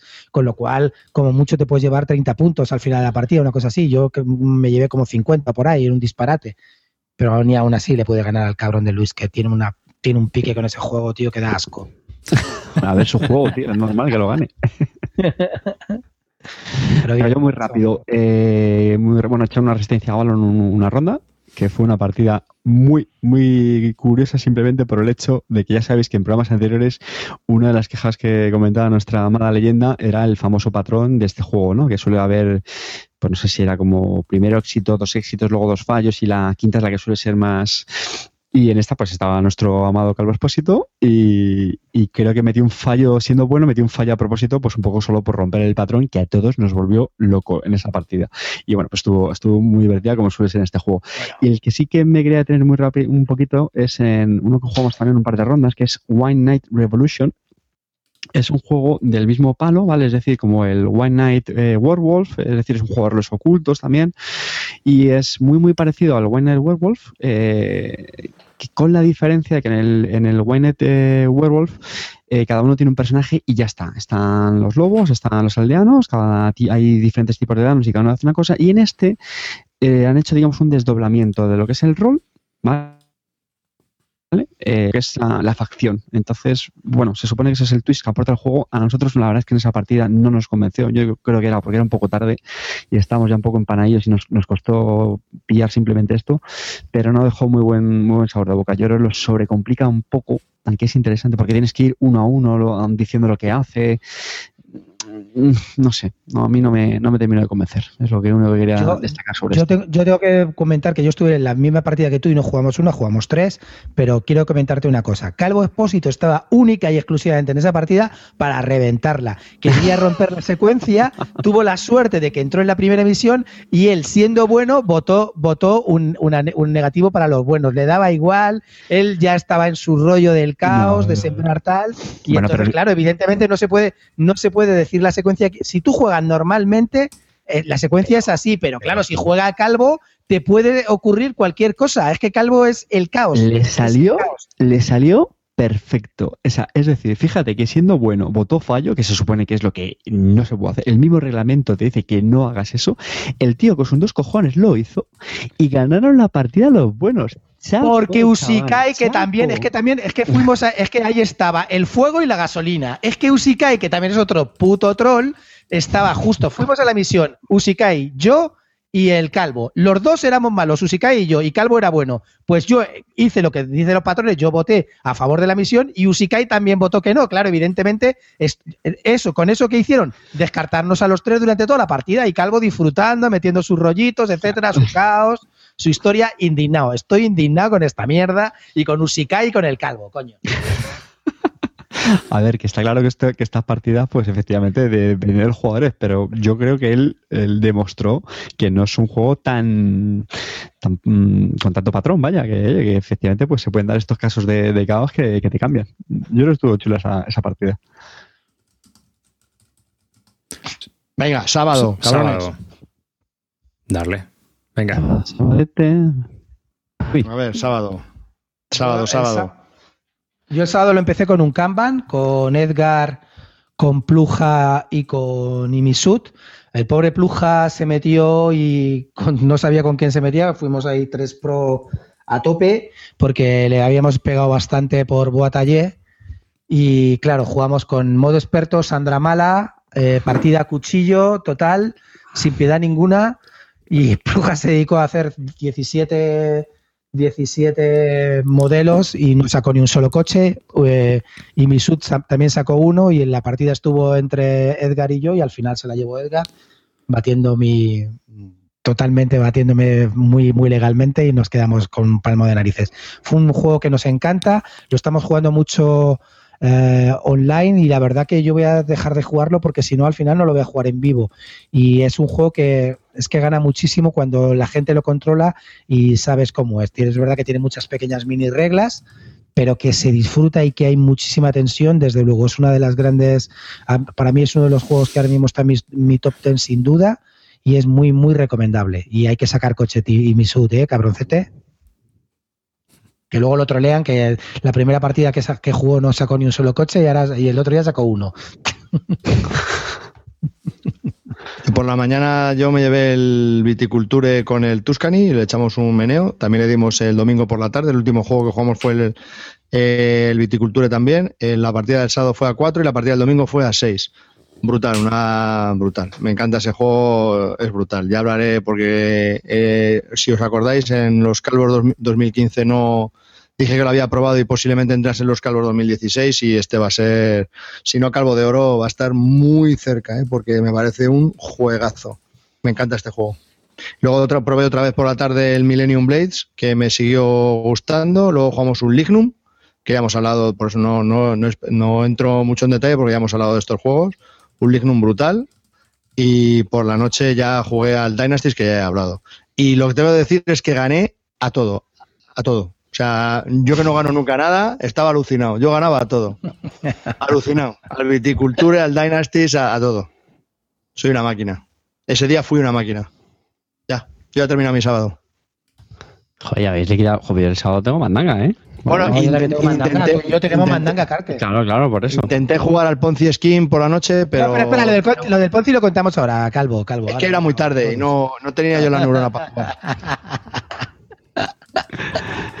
Bueno, pues yo el sábado por la mañana, aprovechando que es eh, el segundo momento más fresco de todo el fin de semana, yo creo que el, viernes por la tarde-noche y el sábado por la mañana son los mejores momentos para cuando uno está más, más despierto, pues aprovechamos para jugar una partida a mi queridísimo 1844. ¿vale? Sabéis que ya hemos hablado muchas veces de él, porque está un juego que lleva esperando muchísimo, muchísimo tiempo, que habíamos probado la copia original de Helmut Olli pues hace mucho tiempo, y ya por fin ya lo, lo reeditó, eh, Lookout My. Habíamos jugado antes una partida que a mí me, me encantó, y pues nada, pues en este quisimos darle otro meneo. En, esta partida te voy a decir que el resto de jugadores éramos cuatro en total, estaba también Amarillo, estaba Shai estaba también Javier Clavería. Eh, la mayoría eran novatos, no habían jugado muchas. De hecho, Amarillo creo que era su primera partida a un, 18XX y esto pues hombre se, se, nota un poco. La partida yo creo que estuvo bien, pero lo que nos ocurrió fue que eh, es un juego muy, muy, muy exigente, ¿vale? Es muy duro, no es muy recomendable para, para gente muy novata. ¿Por qué? Porque es un, es un mapa bastante complicado, con el terreno es muy caro, y entonces hicimos compañías con un, con un precio de salida, con un par muy bajo, y nos costó muchísimo desarrollarlas. Y yo por ponerle alguna pega a esta partida, lo que yo creo que le echen falta eh, fue más interacción con las compañías, ya sabéis, ¿no? Llega un momento en el que empiezan a bloquear las rutas de los otros, poniendo eh, los tokens de estación, cortando las, las, las rutas, las vías, los revenues en esta partida pues no, no se dio tanto. Fue una partida larga, eso es cierto. Esto, por poner una pega a este juego es que es, es larguete, ¿vale? Y eso aquí le recortamos a la, a la, banca para hacerlo más corto todavía. Y aún así, pues yo creo que empezamos como a las 10 de la mañana más o menos y acabamos después de comer pues sobre las 5 y media o algo así. O sea que fue, fueron bastante. Te iba, a, sí, te iba a preguntar la duración. Pues ya te digo, creo que fue más. Hombre, siempre se, se para para comer, ¿no? Es que Pero a mí sí, es lo ¿eh? que me mata de este juego. Para, Sí, es para largo, amarillo, para amarillo fue, se le pasó la vida entera. O sea, vio su vida desde que nació como robot hasta que fue, hasta que fue mm, Desamblado, ¿no? En la. O sea, en, la- en- en se pasó Torre. la vida. Directamente cada dos por tres se le veía suspirando. De hecho, terminó la partida y actualizó hilo de venta. Es con eso te digo todo, ¿eh? A ver, yo quiero decir que es eh, este, este 18XX, el, el 1144, eh, para mí se ha metido en el, no sé, top 1, top 2. eh, me encanta, me encanta este juego porque es lo que digo, es muy, muy exigente, muy duro. Tiene una diversidad de compañías que para mi gusto lo hace interesantísimo, ¿vale? Por ejemplo, el 1830 es un juego que me encanta, pero en el fondo las compañías son muy sencillas. Tienes las, las típicas privadas y luego las operativas. En este tienes muchos tipos de compañías, eh, que además también hay una nacionalización, con lo cual tienes esa, ese, eh, es- esa dinámica que hay en las partidas 18XX, en las que unas compañías luego se convierten en otros, se fusionan, te van cambiando bastante el, el- el mapa, van evolucionando, los trenes eh, se van deteriorando poco a poco. Tiene muchos factores diferentes de, otros que lo hacen muy, muy peculiar. Y yo esto lo hemos comentado en, los 18XX que diseñan eh, Helmut Olli y, Leonard Orler, que son, son bastante distintos, son, son muy peculiares. O hay una serie de 18XX que son muy parecidos todos al, de, al 1830 y apenas innovan. Están bien, pero es que realmente son muy parecidos. Los de, los de Ole y Orler realmente son muy, muy, son muy característicos. Y este 44 a mí me, me, me encanta, ¿eh? sinceramente. Pero si no lo terminaste, Carte, si no lo terminaste, y desgraciado, tío. si es No, bueno, sí, lo que hicimos fue, eh, a ver, quedaba muy poco dinero en la banca, que es la condición para que se acabe la partida, se tiene que agotar la banca, quedaba muy poquito, lo que dijimos fue, bueno, pues vamos a apuntar lo- los ingresos que hubiéramos hecho en las siguientes rondas y ya está, hicimos un, un cálculo, ¿vale? La puntuación también fue un poco dura, porque tuvimos que hacer muchos cálculos para eso.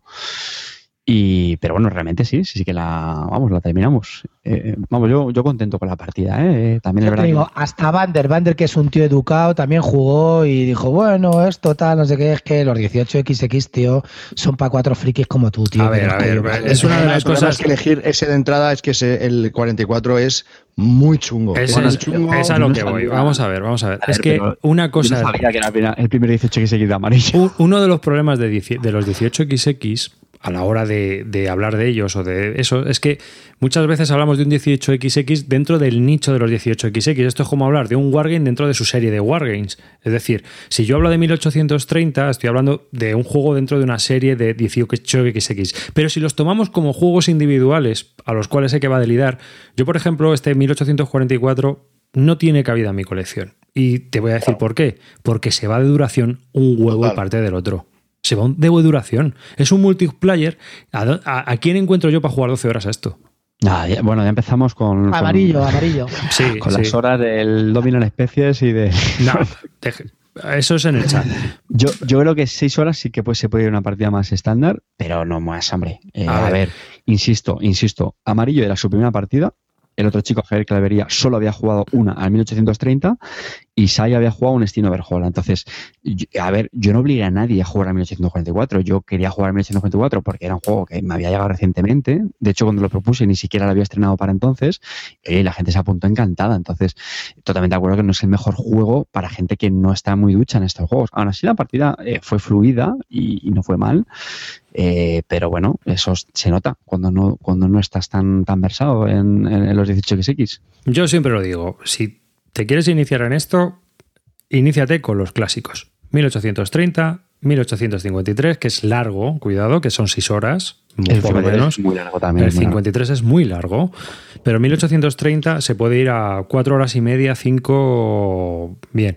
Pero realmente eh, los cortos son el Steam Over Holland, que es cortito, porque se dura lo que dura y se se acabó.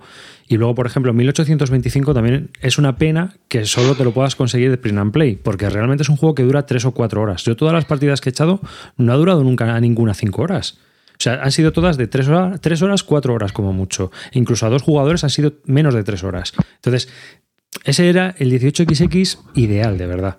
Porque es un juego que el único problema que tiene es entender las puñeteras reglas que están mal escritas y una vez que, que te las has leído, pues tirar para adelante. Dicen en el chat del Poseidón, el Poseidón no es un 18XX, es una especie de híbrido raro, pero no es un 18XX. Y yo creo que son, mm, si te quieres iniciar en esto, lo mejor es eso, empezar por el 1830, además da caña para rato. Este, esto de 1844 yo creo que es para jugadores de 18XX de pata negra. ¿eh? De culo duro, de, Sí. de culo duro, sí. Sí. Eh, muy rápidamente, está comentando canales, un juego que ya hemos comentado en otros episodios, en 1946, que lo va a sacar GMT, no sé si pues ya Este- para- para del verano, ¿no? O el Q3. Ya, ya. Q3 o Yo me he Q4, ¿no? Yo me he empezado a leer el, el manual, ¿vale? Lo tengo ya casi terminado. Y pues justo lo que comentaba, de momento lo que llevo leído, bueno, eh, no he visto cosas muy innovadoras, pero es verdad que la caja pone de dos a tres horas, que me extraña muchísimo. Es uno de los mi- 18XX más cortos que hay, ¿eh? Sí, sí, también. seguro. Pero bueno, aunque sea cuatro horas, la verdad es que solamente por eso yo creo que va a merecer la pena. ¿vale? Claro, ese sí, ese sí, porque una tarde te pones y, y lo juegas y ya está, como un juego largo y punto. ¿No? Pero, Pero bueno, que, yo digo lo de siempre, ¿eh? que a mí, a mí me. sí, que a ti te gustan los compensó. 18XX O sea, y un a mí- 18, a mí un no me importa 1800, estar seis horas, pero ¿eh? yo si le tengo que puntuar, no le puedo puntuar alto como juego. A lo mejor como 18XX te digo, oh, es la caña. Como 18XX, este juego es la caña. Pero como juego de mesa, pues digo, está bien, pero duró un montón, tío. Yo solo te pongo un ejemplo. Amarillo. Había hecho el preorder de 1846 y después de la partida dice que hoy se ha bajado del preorder. o sea, Carte, te has lucido metiendo. Y No. ahora que estoy viendo, Bander jugó al Sardinia y dice que jugó ocho horas. Pues, Ocho horas. ah, ahí, una jornada Ahí laboral. Eso hicieron algo mal. En Sardinia son cuatro horas, normal, se puede Sí, jugar por ahí. menos. Pero había tres nuevos también en esa partida, me parece. Claro, es que eso influye, eso influye y duró un huevo, sí, dijo que. Pero eso es un poco, no sé, eso es un poco de generar la partida. No, no quiero decir de degenerar, pero quiero decir que se te alargue por alguna razón, porque es que es un juego que en 3-4 horas te lo ventilas, ¿eh? Vamos a ver, el, aquí de generar, de generar, la única partida que se ha degenerado es un Triumphant Tragedy por Carte, eh, Amarillo y Ferris. Eso es lo único que se ha degenerado aquí. ¿eh? Bueno, yo, yo es una es una aviso a navegantes. Ojo, cuidado con los 18XX, porque ese 18XX es de culo duro. O sea, es para gente que le guste mucho y que sepa que va a estar ahí sentada en la mesa, bueno, de pie, porque es que los 18XX al final los juegas de pie. Entonces, vas a estar un porrón de horas. Sí, Ojito, aparte, cuidado. bueno, es, un, es un 18, con- o sea, tiene muchas compañías, eh, sí, sí, sí, es, es largo. Eh, yo tengo más mandanga de sábado, pero venga, hago un paso palabra si queréis. Más, venga, Clean, tú, Yo es que la mandanga que tengo la jugué con Carte, o sea que empiece a hablar Carte, me da igual, Carte, no tengo problemas. Venga, pues de hecho, hace- a continuación de este 44, pues eh, echamos un amadísimo a Study Emerald de nuestro queridísimo Martin Wallace y tuvimos la suerte de jugarlo, pues, eh, cinco jugadores, que yo creo que es el mejor número, y pues eh, jugones de culo duro que ya lo conocíamos. Estábamos en esa partida, pues, Sushikai de AP Juegos, estaba Edgar, Mueve Cubos, nuestra amada leyenda, Clint Barton. Eh, Calvo Expósito, por supuesto, otro, otro crack que no puede faltar en ningún juego de, de los ocultos y un servidor. Hicimos un pequeño repasillo de las reglas, porque bueno, es verdad que este juego pues siempre viene repasarlas al principio, y echamos, atención, dos partidas seguidas, cosa que a mí me encantó, sinceramente. O sea, es un juego que me encanta, y la primera partida, pues la verdad es que fue bastante chula, porque eh, Calvo Expósito empezó como un animal cogiendo ciudades a puntuar. Entonces estábamos todos flipando, diciendo, pero este loco, ¿qué hace? O sea, el tío se puso a Bueno, puntuar ciudades. Calvo o sea, Expósito hizo de Calvo Expósito. Efectivamente. En, una- en un juego de roles ocultos. Es decir, no sabes a qué va, es el caos, tú lo- a lo que él vaya. Qué divertido. No, pues sí, efectivamente, fue No, Sí, sí, juega- arriba, juega- sí. Es la, él es juega la con- pera. Escucha, Pues- Calvo Expósito él juega con su rollo, el, el tío controla que te cagas, pero nos, ro- nos rompió los esquemas a todos, porque todos estábamos, ¿de qué palo va este? Y como él muy, muy bien explicó cuando acabamos la partida, dice, vamos a ver, si yo hago puntos en ciudades, tú no sabes a qué voy, no sabes qué bando tengo, pero yo me voy asegurando los puntos y yo ya luego veo cuando cierro la partida. Al final no le salió porque hubo una jugada muy, muy divertida que voy a dejar que la explique Clint Barton, el protagonista de esta jugada. Vamos a ver, no, una no, dos jugadas. Jugamos dos partidas y las dos hicieron lo mismo. Yo, señores, a ver, voy a escuchar. Soy Eurogamer, ¿vale? Soy un puto Eurogamer. Me pongo a, palo de tres para terminar la partida. Si, si, consigo cinco puntos en la última atacada, cierro yo la partida y si gano, o sea, y si, y si termina la partida y ganan los de mi bando, gano yo. Vamos a ver, ¿Qué pasa? Que el desgraciado de Mueve Cubos iba el último y no, nadie sabíamos a qué, de qué palo iba. Era el novato, no sabíamos de qué palo iba, etcétera. No, sabíamos de qué palo iba, desgraciado. Era un 50%, era un 50%. Si yo cerraba, si yo cerraba y, y, Mueve Cubos era de los seguidores de Kazulu, ganábamos los restauracionistas y con lo cual ganaba yo. Eurogamer. Es como decir, te dejo un balón botando dentro del área y soy delantero centro. ¿Qué hago? Pues la remato ciego, aunque sea, aunque luego me doy cuenta que, era en mi portería, pues la remato, coño, la remato y ya está. Tuve la mala suerte de que el desgraciado de Mueve Cubos era de mi bando y se fue a la mierda la partida, pero lo, pero es que vamos, cualquier Eurogamer hubiera hecho lo mismo. Sí. ¿Sí o no? Y jugaste, jugaste y perdiste, pero tenías que jugar así pero, es que en la segunda, en la segunda lo barrí, en la segunda volví a hacer lo mismo y gané, porque hice el tiquitaca. Yo cuando juego eh, hago tiquitaca, tío, soy la samba del fútbol. en, la, segunda jugaste bien, vamos ahora ya en serio. En la primera te tiraste a la piscina, yo soy más partidario de que, hombre, si no lo sabes, pues dale cancha un poquito al juego y sigue tanteando al personal.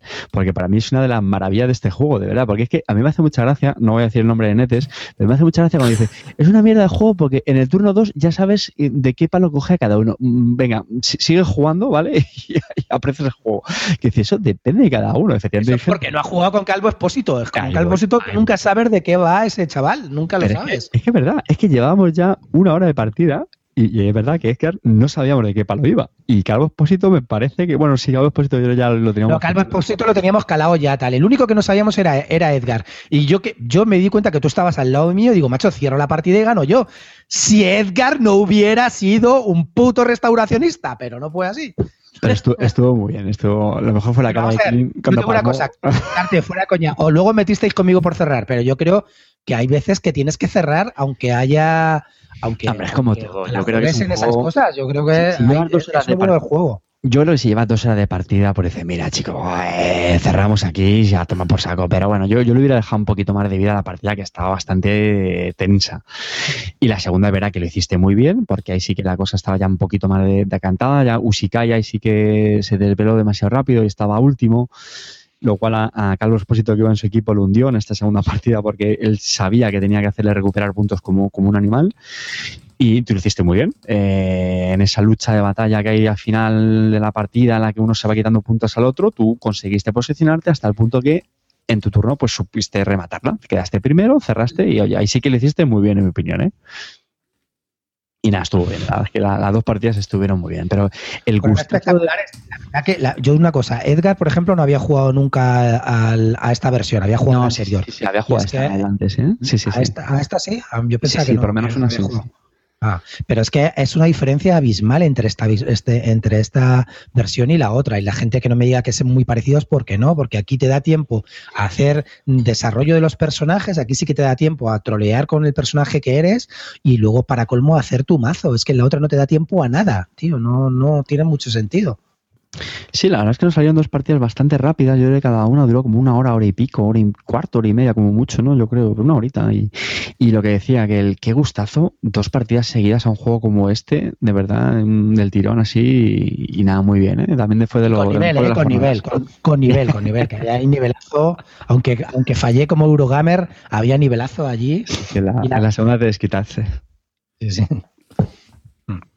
Y luego jugamos al Alien, ¿no? Me parece, también con los mismos. que empalmamos tres partidas seguidas. Jugamos el Alien porque también era roles ocultos y como no, roles ocultos tenía que estar Calvo Expósito. era un juego cooperativo con roles ocultos de mm, jugando al Alien este como el Legendary, el Legendary Alien. Legendary Encounters, an Alien Deck Building Game. Hmm. No, me parece que era ese. Sí. Sí, y bueno.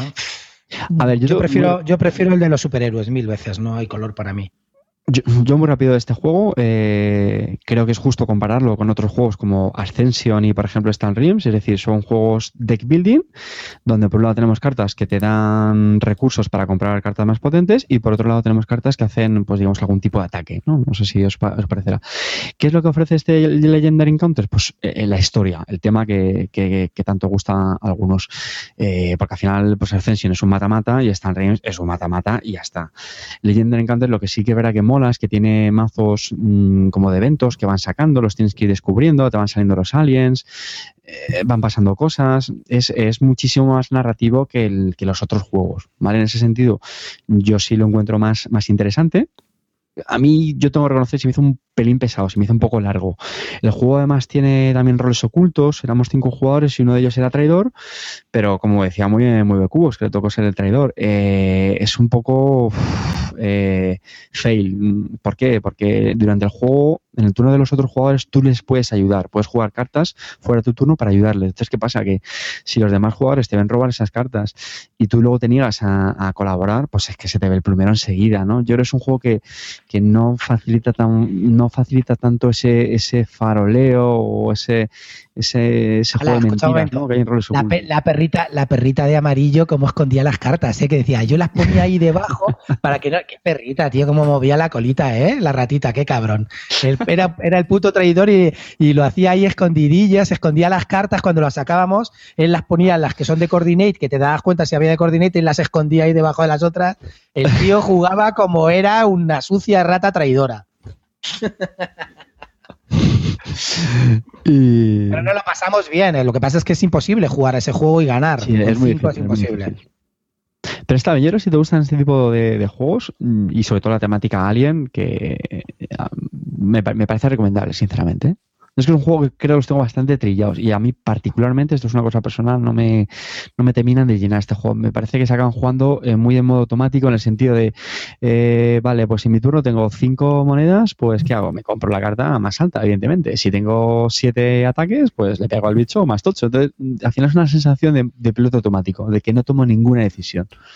Sí, que se juega muy bien en el iPad, pero que luego en mesa, tío, es un poco. Escucha un momento, si lo comparas con el Marvel Legendary, en el Marvel Legendary yo creo que tomas más decisiones. Primero, hay más opciones de combar entre las cartas, porque en este Alien Legendary lo que tiene es como es un mazo temático imitando cada una de las cuatro películas, y luego para mí no hay mucho combo, porque normalmente en las cartas, en el Legendary y en el otro, eh, cuando sacas unos símbolos, sacas unas cartas con unos símbolos y luego eh, esos símbolos eh, sacas otra carta con el mismo símbolo, comban y hacen cosas especiales. En este se combaba mucho menos que en el Legendary, con lo cual en el Legendary sí que te permite no solamente ir a por las cartas más caras, sino buscar eh, símbolos que te comben con las otras que tienes y hacerte un poco más tu mazo. En este es verdad que, como dice Carte, era más sota, caballo y rey, porque había mucho menos conveo que, que en el Legendary. Yo ya te digo que he jugado bastante, he jugado a los dos y me gusta muchísimo más el Legendary que este aunque es, este es verdad que es más temático. Pero bueno, a mí ya sabéis que veo unos superhéroes, pijamitas y me vuelvo loco. pues yo quería. Tu terreno particular. Yo solo quería aportar que, no sé por lo que decís, este está, ya sé que os la pela, pero yo os lo comento, este está en el ranking de la BGG el 61 y el que tú dices, Clint, está en el ciento y pico. El 61 este, el flipado. No, pero yo no estoy dos cosas. la, temática. No, a ver, la temática Alien, yo creo que tiene. La temática, claro. Y luego lo que digo, que, tiene ese toque eh, de narrativo tal que está, que está chulo. Efectivamente, y es que, es que en realidad te pones a vivir como si fuera una peli. los eventos que van pasando son muy parecidos a la peli, los personajes son muy parecidos y la peña, pues claro, le encanta eso, pero ya te digo que a mí como juego me parece más divertido el otro, pero bueno, esto ya sabes que va por gustos y yo no, yo por ejemplo, yo nunca niego el, el no sé, el top de la BGG. Si está más adelante será porque tiene algo que no tienen los otros. Entonces, yo qué sé, pero cada uno luego tiene sus gustos. Yo prefiero lo otro. ¿Y se puede jugar en solitario? Sí. Pues Ya, ha entrado mi radar. Es mucho mejor en solitario el, el legendario, ya te lo digo yo, ¿eh? te aburres y lo quemas enseguida. Sí. Eh, eh, Javi, ¿tú no vas a comentar nada del Santiano? Sí, es que se me ha olvidado comentarlo, pero estaba esperando que terminaseis de aburrir a la gente para hablar yo, para, para volver a animar a la peña. ¿Ya habéis terminado de vuestras mierdas? Anima tú con el Santiano. Bueno, luego jugamos a otro, otro juego de estos que a mí se me dan de la hostia. No entendí muy bien las reglas, pero bueno, al final jugamos al Santiano, que es un juego que yo tenía absolutamente desconocido, había visto la portada alguna vez, eh, ya no se puede conseguir, o yo por lo menos no lo, no lo he visto. No hace falta Y bueno, es un tampoco, ¿eh? juego- Ya, bueno, hay, eh, es, el, es el típico juego de que o tienes eso o no lo tienes. Entonces, si lo tienes, pues se te va a dar muy bien y si no lo tienes, pues no.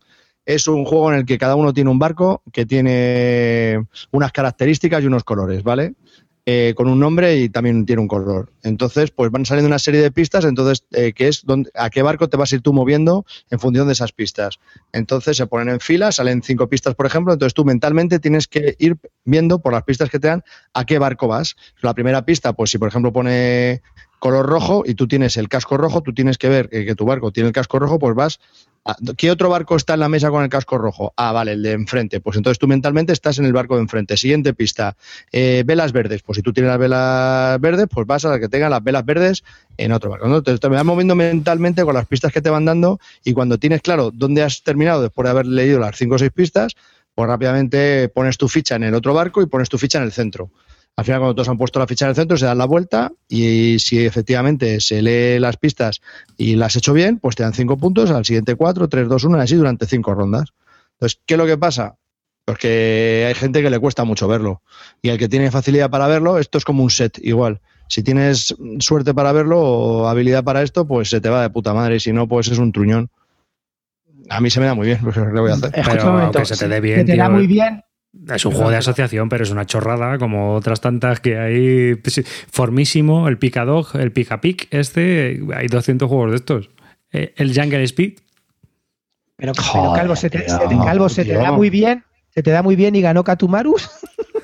No, porque no, porque no me enteré al- que no, coño, que no, porque no me enteré bien al principio, no entendí de qué iba de qué iba la vaina, pero cuando me enteré, vamos, uh, Katumaru lo único que quería ya era sentarse en mis rodillas. Hombre, yo a este juego le veo, le veo poder educativo, o sea, para, para que los chavales vean por dónde hay que ir asociando y estas cosas, pero realmente, tío, ojo, ponerlo esto en una mesa de juego, ¿eh? puede que te miren aquí de culo duro, ¿eh? te van a mirar y te van a decir todos, muy bien. Gracias, Oye, una pregunta, ¿es que, ¿es que el que estuvo contigo jugando era Bertus también, el que vino el domingo? Sí. ¿Ese sí. era Bertus Kyle? ¡Buah, no! ahí va. Pues entonces le flipó. Otro que te- el que fue contigo, el Bertus este era, pues entonces le flipó también, porque vamos, salió echando pestes. Nada, Hombre, el juego está Está bien. A mí, a me parece que está curioso, ¿eh? O sea, ya. Pero vamos, tampoco es la traca. Es divertido, te ríes con estos juegos, pero vamos. No sé, ¿Es tuyo? ¿Esa copia es tuya, Javi? No, no, no, no, no. Era de, de Black Black ¿no? Sí. Bueno, pues el juego está entretenido, la verdad, pero vamos, tampoco es. Pues a mí me pareció muy. Yo solo jugué un par de rondas y me pareció muy chulo. Lo único la pega que ha hecho Javi, que verá que hay gente con eso cortocircuita. No, lo que pasa es que- Fuera. De todas maneras, a mí, por ejemplo, me pasa que con los juegos estos de, en tiempo real no me te creas tú que me terminan de gustar mucho, ¿sabes? Sí, juegas un par de partidas, están entretenidos, pero luego tampoco me agarran. Pero este Santiano, pues hombre, es peculiar, los dibujos son raretes y hay que estar muy atento un poco a los barcos de los demás. Pero esto tiene entrenamiento también. Yo creo que cuanto más juegas, más sabes por dónde van los tiros, ¿no? De, de dónde tienes que ir, ¿no? ¿Vas al Mm. 8 al 7? Yo creo que sí, tío. Todos estos Yo- juegos al final tienen, tienen patrones. Bueno, no sé. Oye, es más fácil. Yo lo comparo oye. con el set. ¿Tú con el set tienes patrones? Pero O sea, que ese es jorobado, ¿eh? Pero El set, jorobado hasta Junior, el set es- tío. El set es o se te da bien o, o no. Ya está. Oh, no, efectivamente. Sí, pero eso te pasa también con el igual. Ricochet Robot o con el otro Ya este está, que dijo igual, eso Clean, es, el de los es. Meeples Mutant, el Mutant Sí, Meeples sí, este. sí, sí. Pero yo este juego lo veo así. O sea, si se te da bien, bien. Y si no, hombre, evidentemente, si lo juegas, si lo practicas, pues digo yo que el cerebro, de alguna manera, las, las sinapsis algo harán. Pero que se te tiene que dar, ya está. O sea, es que es así. O sea, el set es que hay gente, Pero- macho, que es que no ve un set ni de coña. Y hay gente que es que tarda medio segundo y te machaca. Pues este juego lo comparo de una forma muy parecida. Hmm. Y el Ricochet Robot igual, ¿eh? En el Ricochet Robot a la Sí, peña hay sí, peña sí. que es súper hábil y vamos, ni, ni te- pillas, te puedes tirar, no, puedes, te- él te puede dar 10 minutos de ventaja y aún así no lo ves. Yo tengo un familiar que es Rayman, tío. O sea, es que mira el tablero y dice 6. pero bueno, tío, si no me ha dado tiempo a mí ni a mirar. 6. es que es alucinante, ¿sabes? O sea, flipas. Mm. Pero que lo, también te digo una cosa, eh, es verdad que nosotros jugamos una, una versión más, más, más, normalita y esto jugar una, una, versión un poco más chicha, ¿no? Porque allí os sentabais uno encima de las piernas de otro, hubo tocamientos. ¿Qué, qué, versión fue aquella, tío? ¿Qué es esto, tío? ¿Qué pasó allí? ¿Hubo, hubo tocamientos No, en serio, fuera, yo vi sentados uno encima del otro haciendo el juego de las sillas, ¿qué era eso, tío? Bueno, y, y te perdiste cuando estábamos sin toga. sin, ropa interior. Mm. Oye, sobre este yo quería hacer una comparación muy, muy, muy rápida, que es el Pictomanía. Eh, porque si lo habéis jugado, yo lo recomiendo, vamos, lo recomiendo muy chulo. Es un Pictionary y lo que tiene la gracia es que tienes que acertar los dibujos que hacen los demás muy rápido. O sea, veo en común con el Santiano en el que tú tienes que darte mucha prisa en, hacer tu movimiento, porque si eres el primero en plantarte, pues recibe más puntos. Y el Pictomanía tiene algo muy parecido. Entonces mola, porque mezcla, claro, cuanto más rápido quieres ser, pues es más fácil que la cagues. Y eso a mí, a mí es una cosa que me parece divertido ese tipo de juegos. Bueno, esa, esa carrera, el, sentarse en la silla, tal. A mí me gustó. Mm. Ajá. Bien, Es que son a Mí me pareció, A mí me pareció un juego normalito, tampoco nada especial, no me hizo reír especialmente. Yo qué sé, pues un filler, tío, de eso que pues no juego nunca en la vida ni voy a jugar nunca. Para reírte un poco y ya está. De, esos, que le gusta jugar a, a, Clean. En la intimidad. ya, dejarle meter baza arriba a Saranda. Venga. Ya, hablo yo, hablo yo. Venga. ¿De qué hablo? Ya toca el juego infantil, ya, arriba, tío. Lo estamos esperando, la audiencia lo está esperando. No, pues no, bueno, podría hablar de juegos infantiles, pero no voy a hablar de juegos infantiles. voy a hablar de Waterloo 1815, que también es un filler, porque al final es un wargame de 15 minutillos y bueno, pues es un, es un juego de una compañía finlandesa. Es muy curioso, es la batalla de Waterloo, pero nada, dura nada y menos, son dos páginas de reglas, es una mecánica muy sencilla, cada bando tiene unas cartas decides una de las cartas, que es una de las divisiones o grupos de ejército que hay sobre la mesa, y tiras un dado. Y eso es la acción que haces. Entonces puede ocurrir que haya una contraofensiva, es decir, que provoques una reacción en el contrario, o que por el contrario, pues hagas un efecto que le hagas dar la vuelta a la carta del otro, y entonces tiene como otros usos. ¿no? El juego finaliza cuando uno de los dos bandos o pierde mucha moral, o hace un test de moral y se decide, o tiene muchas bajas y se retira automáticamente. ¿no? Eh, es un juego muy curioso. La verdad es que tiene chichilla para lo corto que es. Muy entretenido. Son 15 minutillos de cafetillo, nada. Se te lo puedes llevar en cualquier lado porque es como una especie de van en una bolsa Ziploc. Te lo llevas a cualquier sitio, lo extiendes, puedes jugar en la mesa del café. Está muy chulo. La verdad es que me llama mucho la atención, el precio es muy, muy, aceptable, porque son 20 pavos, una cosa así, y aunque trae los componentes justos y tal, la verdad es que es un wargame de lo más curiosito, de lo más canijillo, y no sé, que te lo puedes llevar a cualquier sitio, que puedes echar unas cuantas partidas, que está muy, muy entretenido, ¿eh? es muy recomendable como wargame de iniciación, o pues para tener un juego que dices, bueno, echamos una partida hasta que venga el resto de la gente, pues sí. Y ahí lo tienes, mira, ahí lo tiene Clean, que pues, tiene una copia. ¿Y esa copia, Clean, cómo es que te has decidido? No, lo pillé porque eh, había leído que se leía, que se jugaba en 30 minutos, que eran partidas rápidas y que tienen bastante chichilla para, para lo poco que dura. Y la verdad que me apetece mucho. Lo voy a estrenar el próximo jueves cuando eh, juegue mis enlaces del Command Color y tengo ganas de probarlo, la verdad. Me da un poco pereza leerme hasta ahora las reglas, pero las de reglas, ¿qué tal? ¿Fácil o no? Muy sencillo, nada, si es que no tienes nada, son dos páginas. Pues eso, lo, voy a probar este jueves. Y además es un, juego, es un juego que curiosamente tienes decisiones que tomar, porque dices, a ver, ahora hago esto o hago lo otro. Y vas provocando también que al hacerte una decisión puedes provocar un cambio de planes en el contrario, ¿no? Porque diga, uy, ha hecho esto, voy a intentar pararle, si, eh, si el aliado está sacando prusianos, voy a intentar comerme a los prusianos, que me pueden dar por saco. Y entonces, pues está curioso, a mí me, ha llamado mucho la atención. Oye, aquí, espera un momento, que te tienen muchas preguntas. Ahí dice, ¿podría hacerse repetitivo? Mm, hombre, es que, eh, a ver, son 15 minutos. Muy repetitivo. ¿cómo, lo ves de rejugabilidad? Mucha, tiene mucha. ¿qué, factor tiene que cambiar de una partida a otra? Bueno, aparte de las tiradas, ¿no? Me imagino que tiene tiradas, ¿no? A ver, tú puedes decidir cómo vas a comenzar la batalla. Entonces tú eliges, el francés tiene ocho cartas y el inglés seis, no me acuerdo ahora mismo por ahí, unas seis o ocho cartas también. Entonces tú decides una de esas ocho cartas y empiezas a jugar, tú y haces una acción. Si decides empezar como comenzó la batalla con la gran batería famosa, pues dispara la gran batería y vas obteniendo los resultados que tienes. Entonces dependiendo de cómo vaya la batalla, vas a intentar hacer unas cosas u otras. Si te come mucho por un flanco, pues vas a meter ahí más reservas si eres el inglés. Y si, y si eres el francés, pues tienes que utilizar a la, guardia francesa. O sea, vas, es muy dinámico, es muy rápido y no es que se haga repetitivo, es que a lo mejor pues es, muy comparable pues, al que ve 1759, ¿no? que tiene unas cuantas estrategias, pero que con el rollo de los dados pues, son muy cambiantes. Entonces, lo que en una partida te ha salido, en otra no te va a salir. Y no porque no, no, tú no lo hayas hecho igual, sino porque los dados pues, han decidido hacer otra cosa, claro. En vez de sacar un 6, ha sacado un 1. Pues mala suerte. Entonces, ¿Y con cuál te quedas tú de los dos? es que los dos tienen su sitio. Uno dura una hora y está muy bien, es muy estratégico. Y este es una este es eh, un entremés que te puedes llevar a cualquier mm. sitio. Realmente, eh, el otro hay que decidirse a jugar y jugar porque es una hora de juego. Y este, en cambio, dices, ¿echamos un 1815 mientras llega la gente? Sí. Y te puedes echar un 1815 tranquilamente. Porque en 20 minutos te lo fulminas. Aquí por troleo, no sé si es verdad o no, porque de Murdocos nunca te puedes fiar, dice el V en 1815 es la mejor simulación de la batalla que he jugado. Hombre, a ver. ¿Estamos locos, tío? ¿Qué ha pasado aquí? Yo comparto con él una cosa, en ese sentido. Para mí, eh, las mejores simulaciones de batallas suelen ser los juegos más abstractos y más sencillos, porque dejan mucho al aire y al final pasan cosas que podían pasar de verdad, porque no tienen tanta tanto amor por el detalle y cuanto más detallas algo, más difícil es que se cumpla lo que es la simulación real de la batalla. Y cuantas más cosas dejas en el aire y más abstracto es, más narrativa dejas tú a la persona que está jugando para que se lo imagine en su cabeza y por lo tanto pone mucha parte de su imaginación. Entonces es más fácil que un juego abstracto y corto sea narrativo en ese aspecto más que un súper detallado Waterloo 1815, el juego monster de la batalla, 2000 fichas y ¿sabes? O sea, seguramente sea mucho más narrativo ese que el otro.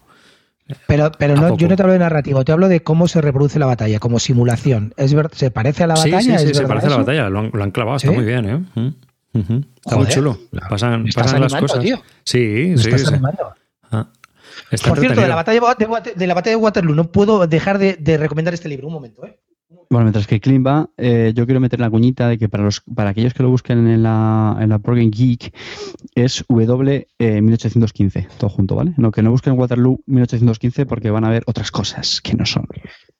De la batalla de Waterloo, por favor, chicos, no os podéis perder este puto libraco, tío. Es brutal. Luego os pondremos el enlace para que lo metemos en Amazon y nos deis la pasta y nos hagamos ricos a vuestra costa. Se llama Waterloo de Bernard Cornwell es la historia de cuatro días, tres ejércitos y tres batallas. Bernard Cornwell es súper conocido por cómo hace novelas y, y sobre todo mm, describe batallas. Este libro es brutal, muy, muy recomendable, muy novelero, no te mete mucho rollo de historia, va directamente a la batalla, de verdad, en serio, leerlo, que lo vais a disfrutar. Por aquí en el chat también recomiendan uno de Gordon, pero no sé cuál es, porque yo de Waterloo no he leído mucho, así que lo buscaré también y lo pongo. Pero vamos. Dice, si lo enseñas mejor, pues lo voy a enseñar. Dice, dice ¿Lo, veis, ¿Lo veis ahí o no? No, más arriba, Más arriba, desgraciado. No, es que no lo veo, yo no, yo estoy, estoy en el chat. Un pelín más lo miro. Ahí lo veis, ahí, ahí. Ahí. ¿Lo tenéis? Pues ahí lo tenéis. Chicos, comprarlo de verdad. Muy bien. Un eh, minuto cultural en Bislúdica, estoy flipando. Minuto cultural, estoy flipando. Hemos pasado a otra dimensión. Dice Bertus Kailus que es mucho mejor que B1759. Hombre, como juego es mucho más juego. Eh, dura más, tienes más chicha, hay más cosas que hacer. ¿sabes? O sea, esto al final es lo que os comento, no, deja de ser un entremés. Pero como Wargame está curioso, muy entretenido y está muy bien, ¿eh? es muy recomendable, es un juego muy recomendable, de verdad. Mm, caben los dos en la colección perfectamente, uno, cada uno en su, en su estadio, ¿no? Ah, o sea que está muy bien. ¿Seguimos? Venga, sí, Caldito, que estás ahí que, que te no vas a dormir. ¿Qué va? ¿Qué? ¿Pasamos al domingo ya? Yo no, yo espérate. vamos, a ver una cosa. Yo me falta a mí hablar. jugamos el sábado, jugamos un Dynasty Beluga Edition. En la Beluga Edition nos zampamos. Mientras jugamos el Dynasty, en el mismo tiempo que se, que se juega el Dynasty, entre Calvo, Usikai, el amarillo, amarillo. Y bueno, los de la mesa también participaron, pero nos bajamos una botella de vodka y una botella de ron. Imaginaros cómo acabó. Pues después justo después. Más ferris, más ferris. Y yo que más, ferris, más ferris. Y yo que ferris, ferris también. Y, lo que pasa es que, claro. Sí. Que no- yo me apreté un gin tonic y dos latas de cerveza en esa partida. Y, y el otro se apre- se apretó un gin tonic. Efectivamente. Ojo, o sea, que imaginaros amor. Y, y, y- y ya os lo digo. ¿Cómo iría la cosa? Que aquí eh, se, nos pu- se puso el zorro a cuidar de la gallina, porque el ferry cuidándonos de nosotros tiene gracia, ¿eh? El caso es que después nos apretamos una partidita al Ponzi Bueno, Scheme, por apretamos. decir algo. Intentando explicarlo Usikai. Acabó el Ponzi Scheme rebañado en conguitos y en Y, alcohol. y, y- sin alcohol. Lamentable. Fue una- un espectáculo dantesco total. No lo va a poder ni vender ya ese Ponzi Scheme. Va a ser mítico. Está peor que el Pandemic Legacy. Lo tuvimos que dejar a medio, pero aún así Calvo se ha apuntado a esa partida que yo lo sé en la BGG. No, no me he apuntado. Ni como incompleta. Ni como incompleta. O sea, lamentable, lamentable. Fue lamentable. Dos lamentable. Bueno, y como nuestra audiencia. Y eso, ya, y eso- espera, y eso ya condicionó el resto de la noche. Porque claro, luego intentamos, digo, yo ya no estoy para nada, yo estoy ya para un One Night Werewolf como mucho. Lamentable. Lamentable. O sea, no me enteraba ni de las reglas. Que como nuestra audiencia está aquí para escuchar, escuchar sobre juegos, yo quiero decir que Sí, mientras sí. se, se, se daban a, a vicios no, no aptos, yo eché muy rápidamente, eché un Medina, eh, que sé también que lo hemos comentado en otros programas, y muy rápidamente se lo voy a reafirmar, que es que es un auténtico juegazo, que es que me encantan estos euros viejos de, de, la, de la vieja escuela, de reglas sencillísimas, duración cortísima, y además me gustó porque lo jugué con gente nueva y reconozco que es un juego que me encanta jugar con gente nueva porque siempre cuento lo mismo y es, mira, yo te lo voy a explicar. Tú los primeros turnos vas a decir, ¿qué mierda de juego es esto? Que esto es una tontada, tío, que esto no va a ningún lado. Y va a haber un momento en la partida en que tú vas a decir, ah, amigo, ya, ya le cojo yo la gracia a esto. Eh, me parece un juego magnífico, sinceramente. Me- Estuvo muy bien, hubo mucho mal en esa partida, mucha, mucha mala leche y muy entretenida. Luego también muy rápido, pues un, Samurai, el juego de Reina Inicia, también muy, fue muy, una partida muy chula, con análisis al, al cubo. Y, y nada, un, un Nations, que es un juego que también que, que siempre se disfruta. Y ya yo ya acabé la noche con algunas partidas al, al Codenames, al código secreto, que tengo que decir que jugarlo con, con jugones es otra, es otra película en el sentido de que ves cómo la gente, pues hombre, le pone un poquito más de ganas a decir palabras de más de uno, una palabra, ¿no? Que es lo que me ha pasado con otros grupos y incluso ser un poquito más, más ingeniosas. Y yo ya con eso cierro el sábado. Oye, también, no, no hemos dicho nada, pero allí no habéis dicho que Usikai perdió un Blu-ray, tío, que le había pintado Pablo Motos, tío. Los, los vikingos, todos pelirrojos, tío. Y lo perdió ahí en la cabaña, tío. No sé si alguien ha encontrado el Blu-ray de, de Usikai, tío, que, que se lo diga a él, ¿eh? ¿Vale? ¿Pasamos al, al- al domingo o qué? Venga, domingo. que yo jugué al Nations con Edgar y con Katu. Eh, Edgar, como siempre, estaba renegando del Nations y ahí supo lo que es jugar con sufrimiento al Nations. Cómo se debe jugar, eh, pasándolo mal en cada turno, estando agobiado, todo el rato quejándose de la partida, pero nos lo pasamos muy bien. Fueron unos momentos muy, muy tensos y muy divertidos y la verdad que es un grandísimo juego pues no tan grande como puede ser el Through the Ages, pero es mucho más jugable y sale más a mesa, con lo cual es muy, muy recomendable, como bien ha dicho Carte anteriormente. Nations es un grandísimo juego y yo creo que aunque Edgar no lo quiera reconocer, Modo Cubos, hablo de Modo Cubos, se volvió a reconciliar un poco con Nations. Esos juegos a mí siempre me recuerdan al, al juego de ordenador, pero en el que tú haces la gestión que hace el ordenador. O sea, en vez de hacerla al ordenador, la haces tú.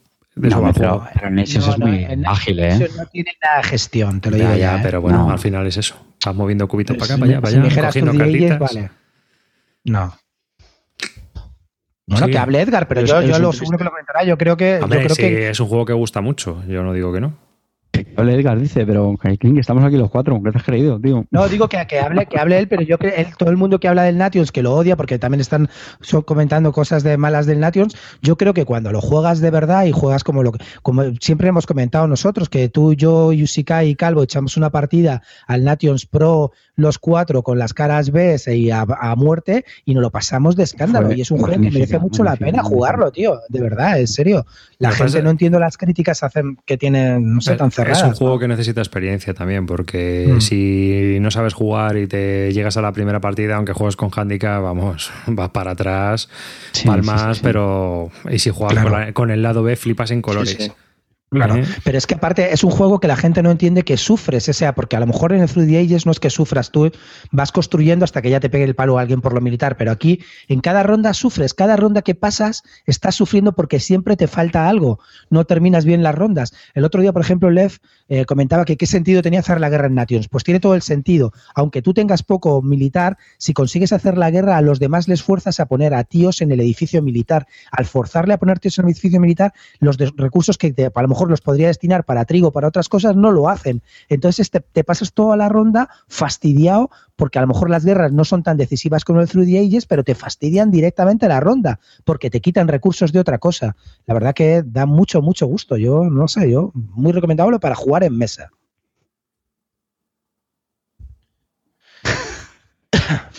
¿Alguien más? Me río por el chat, perdona. Eh, totalmente de acuerdo.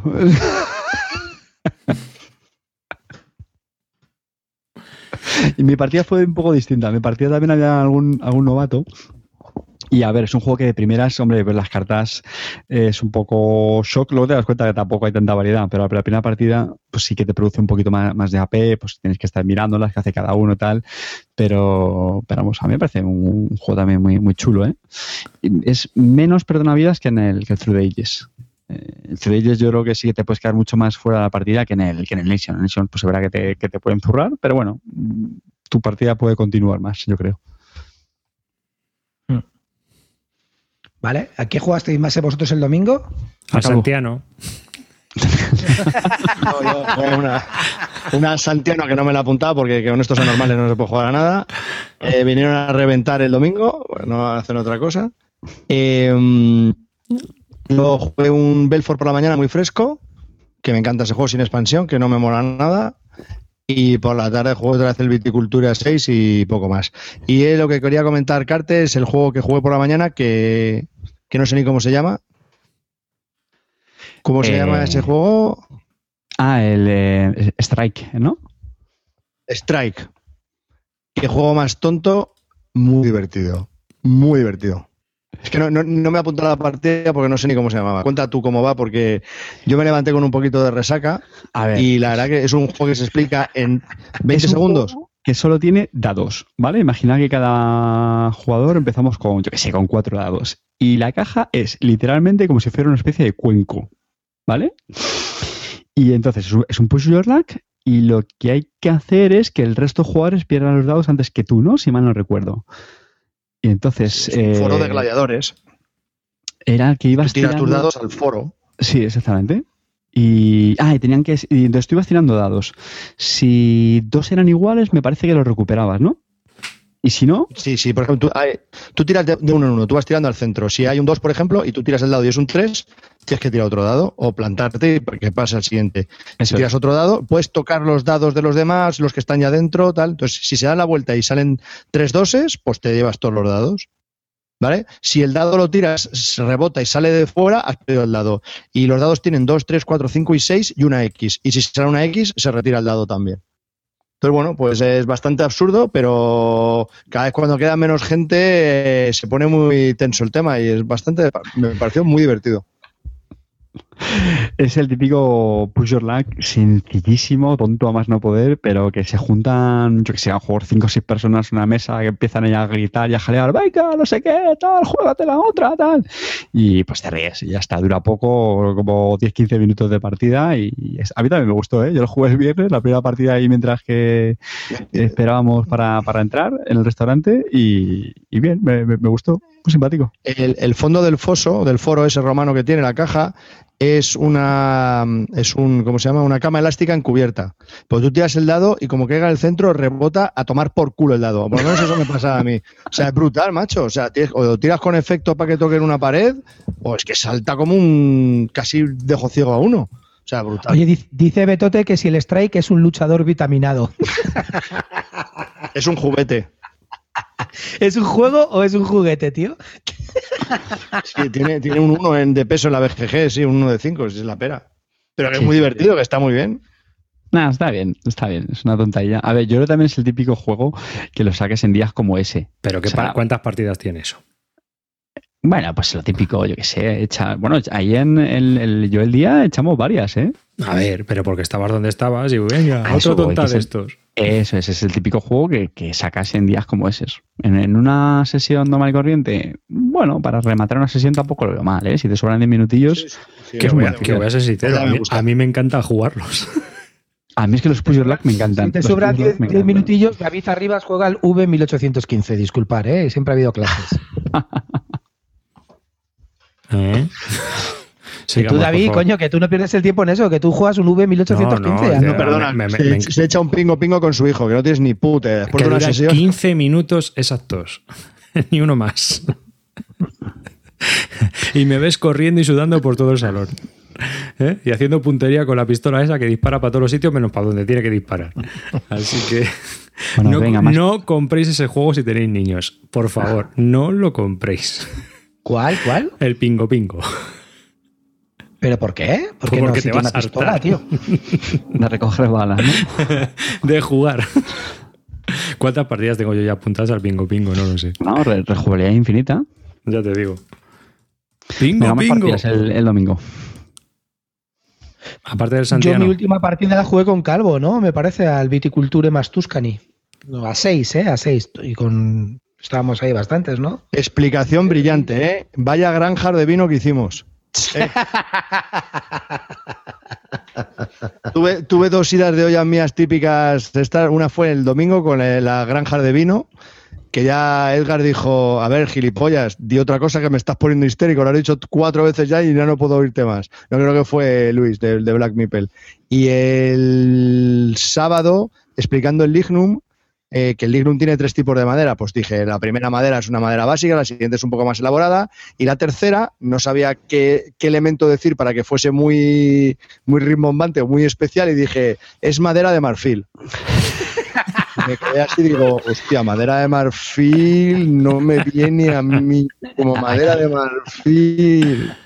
Aquí es donde Calvo demuestra que no es un jugador temático. Y encima es que los discos de la madera de marfil que yo quería decir son los negros. O sea, ya el, el marfil es muy negro. Bueno, una, lamentable. Como soy yo, vamos.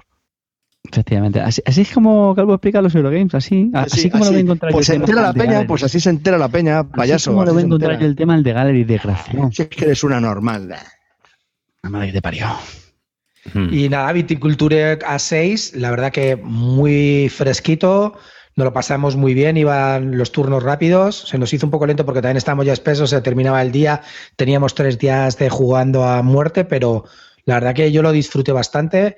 Eh, y nada, bueno, como siempre estuvisteis ahí los pros delante y poco se podía hacer con, con esa historia, pero muy, muy entretenido. Maclau es un crack a este juego, macho, por lo que se ve, ¿eh? Eh, que me ade- me adelantó por dos puntos solo, ¿eh? Estuve ahí. ahí. Y Ferry, Ferris también jugó bien, ¿eh? El tío ahí estuvo ahí machacando, se quedó tercero además. O sea que Pues, bien, ojo, ¿eh? es que lo de Ferris es lamentable, tío. Es que no para de preguntar por cosas. Y puedo hacer esto, y puedo hacer lo otro. Al final tienes que decir lo que tiene que hacer, claro, y así se queda como se queda. Pero es un inútil. madre. Es un negado. Bueno, pues yo el, el domingo dije, como ya he jugado a muchos juegos largos y duretes, voy a jugar a juegos sencillos. Y efectivamente, no lo hice.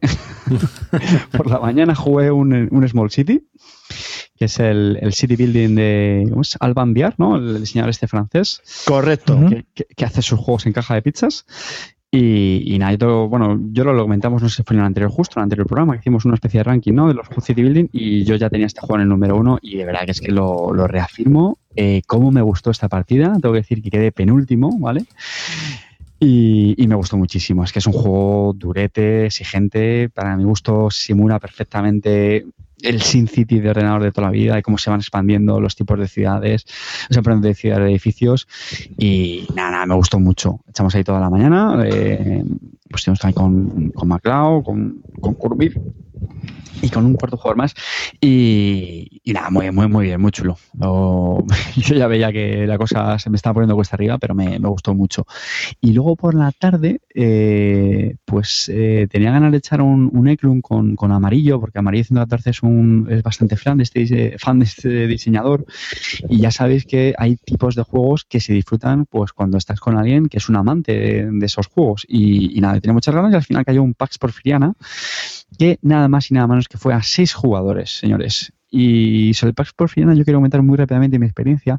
Esta fue mi tercera partida. La primera partida la jugamos a tres y me gustó, sinceramente. Pues no, no, no se fue muy, no, duró mucho. Le vi pues, pues esos, detalles que, que, tiene el juego, la profundidad que tenía, tal, y, me pareció simpática, sinceramente. La segunda partida creo que fue a cinco jugadores en Córdoba, que tú estabas Clint en ella, no sé si recuerdas, con Pedrote. Eh, la que me retiré invicto, me retiré invicto. Y fue, en mi opinión, absolutamente desastrosa. Fue una partida eterna, pesada, por lo menos. Y yo dije, uff, madre mía, lo puse en cuarentena, pero estos juegos de los que tanto se habla y tanto bombo se le da, pues yo siempre tengo debilidad. Yo siempre pienso que cuando estos juegos eh, producen tantos amores y tantos odios, algo tienen y por eso me gusta darles otras oportunidades.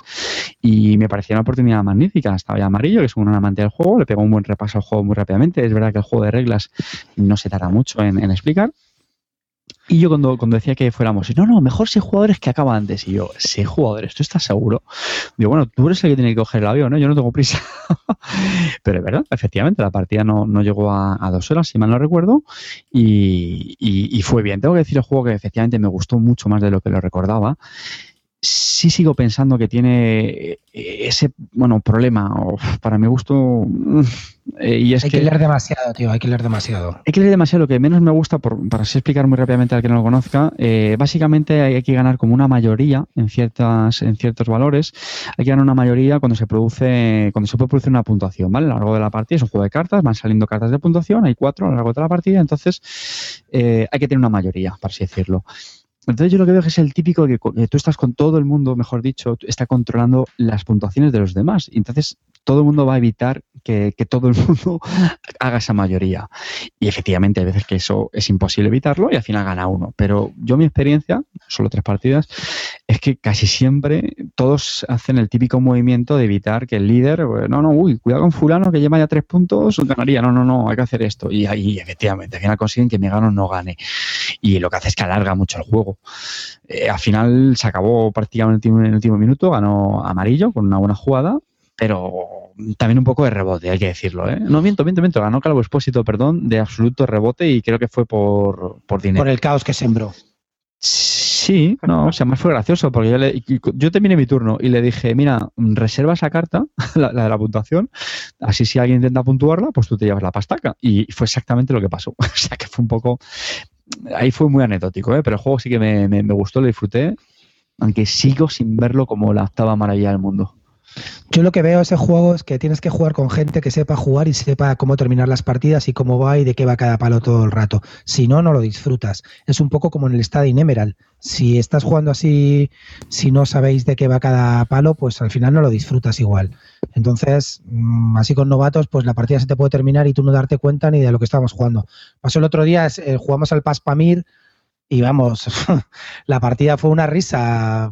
Entre la explicación de Amarillo, que nos hizo un Burdocus, y no les explico algunas cosas en sinvergüenza, y, luego, pues claro, ni, sabíamos cómo terminar, Bander y yo ni sabíamos cómo se terminaba la partida, ni lo que había que hacer cuando había un topel. Y, y, claro, de repente te encuentras con uno y termina y tú ni te has enterado ni sabes de qué va si es la primera vez que lo juegas. Si lo has jugado varias veces, lo disfrutas el triple, evidentemente. Es lo que yo pienso. A ver, en nuestro, grupo, nuestro grupo realmente estaba, eh, estaba bien, ¿eh? o sea, estaba amarillo, que juega muchísimas partidas, estaba Van der Haas, que también había jugado bastantes, me parece, por, por Basal. Calvo, que solo jugado una, pero la verdad es que demostró que se le dio bastante bien. Estaba Galar, que él sí que era novato. Y había otro jugador más que no me acuerdo. Y, pero bueno, también se manejaba. O sea, la partida fue fluida y yo creo que todos más o menos nos manejamos. Y yo creo que eso también contribuyó a que, a que fuera bien. Pero ya os digo, me, no me gustó mucho eso, que esa sensación que yo recordaba de, golpear al líder, ¿no? se suele decir. Pero está bien, ¿eh? También quiero aprovechar para decir que a mí Eklund es un diseñador que cada vez me llama más con muchísima diferencia. Yo reconozco que a veces estoy más cansado de los eh, euros, mueve cubos que sí, que están bien, que te entretienen, pero creo que Eklund es un diseñador que ofrece juegos diferentes, muy, muy distintos, originales. Y que ha mejorado a la hora de desarrollarlos y de hacer juegos en vez de hacer experiencias. Sí, sí, sí. Yo ahora, por ejemplo, tengo muchísimo en el punto de mira el Neandertal, que también todo el mundo habla maravillas de él. Y el Pax Family este, pues creo que también está teniendo muy, buenas críticas. Son ambos los tengo, vamos, con, muchísimas ganas también de, jugarlos ahora. Es de los diseñadores que, más tengo en el radar actualmente. Sí, la verdad es que sí. A mí, a mí es un diseñador que me gusta. Eh, pero vamos, más que nada sus últimos, todos estos juegos que está sacando, sobre todo la serie esta Paz, porque no son largos son bastante temáticos. Y, la verdad que me ha saltado un audio. Y la verdad es que son juegos que, bueno, ahora va a salir lo del Pass Renaissance, la expansión para el Pass Pamir, que no sé si lo habéis visto también, y también el Biogénesis que es, eh, es otro, otro juego más. O sea que. Y luego el High Frontier 3, cuando terminen de, sacarlo eh, por el Kickstarter este, que, que ah, lleva ya también la, tira desde que salió. Así que son juegos. Pero es normal. Es que es un juego muy complejo, tío. Un mogollón de páginas de reglas, mogollón de excepciones, cambia el tío las reglas cada dos por tres según van actualizándose. No sé, es un juego que es, es, es toda una experiencia aparte de un juego, ¿no? Pero pero que estos, estos juegos que vienen en cajita chiquitita, la verdad es que son juegos, a mí me gustan, ¿no? No tienen, mecánicamente, no es que sean la caña ni son súper originales, pero sí que te dan una sensación y un pozo de que has estado jugando algo curioso y que se ha montado una historia a la hora de jugar, ¿no? y encima pues es muy alternativa porque pasan cosas en el Pass Porfiriana pasan cosas que también no podían como el Triumph and Tragedy que no podían haber pasado ni de coña ¿no? y ahí pasan por cierto, sé que no voy a decir nada nuevo, pero es que lo tengo que recordar por si no reviento. Es absolutamente demencial criminal, vergonzosa la eh, maquetación, el diseño gráfico de las cartas del Pass Porfiriana, que la gente dice, no, ah, pues a mí me gustan, no, se ha jodido.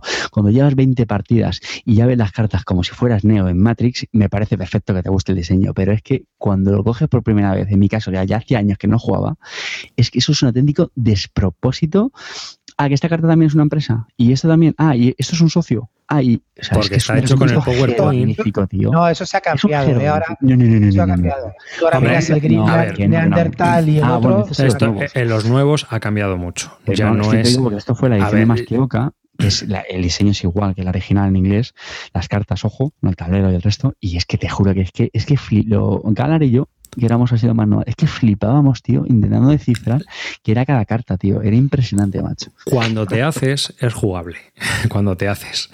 Pero durante ese proceso, la verdad es que es muy llamativo porque es bastante. También yo creo que fue quizás el primer juego de esta nueva serie de juegos que está haciendo, que son juegos en sí, y el último de esas cosas raras que presentaba antes, como el Luxis, que tuvo el calvo, que se jugaba en solitario o no que eran rarezas. Lo tengo, lo tengo, lo tengo. Claro, que son rarezas y cosas extravagantes que hacía el tío porque le gustaban y que, bueno, pues va maquetado como porque lo hacía él todo o lo hacía algún colega suyo o simple y llanamente pues está ahí. Y en cambio tú ves el Paspamir y está mucho más trabajada la maquetación.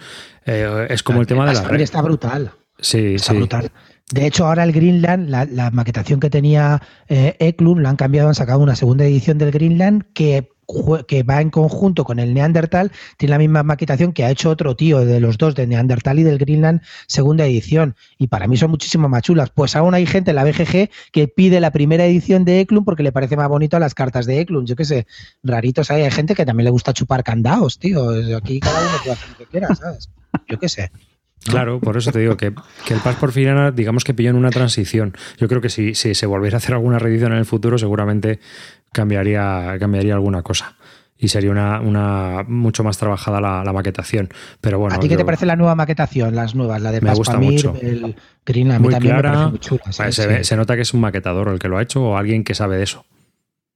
Por cierto, yo jugando al Paspamir con estos que se, que se supone que son súper temáticos, el amiguito amarillo, Bander y, Bilbo, y Bilbo que también estaba, yo propuse de leer las cartas que salieran y, me mandaron a la mierda, ¿sabes? Yo dije, macho, vamos a ser temático, vamos a leernos aquí todo lo que salga sobre Afganistán. Y nadie quiso, nadie quiso que cuando sacáramos una carta, una carta yo propuse leerla, pero pasaron de mí que te cagas, iban a la mecánica. Luego, Porque pensaron, pensaron que les estabas troleando. el que troleó fue Murdocus que decía que sí que se las leía. Vamos, ni de coña. ya te digo yo que no. No se las leía nadie allí.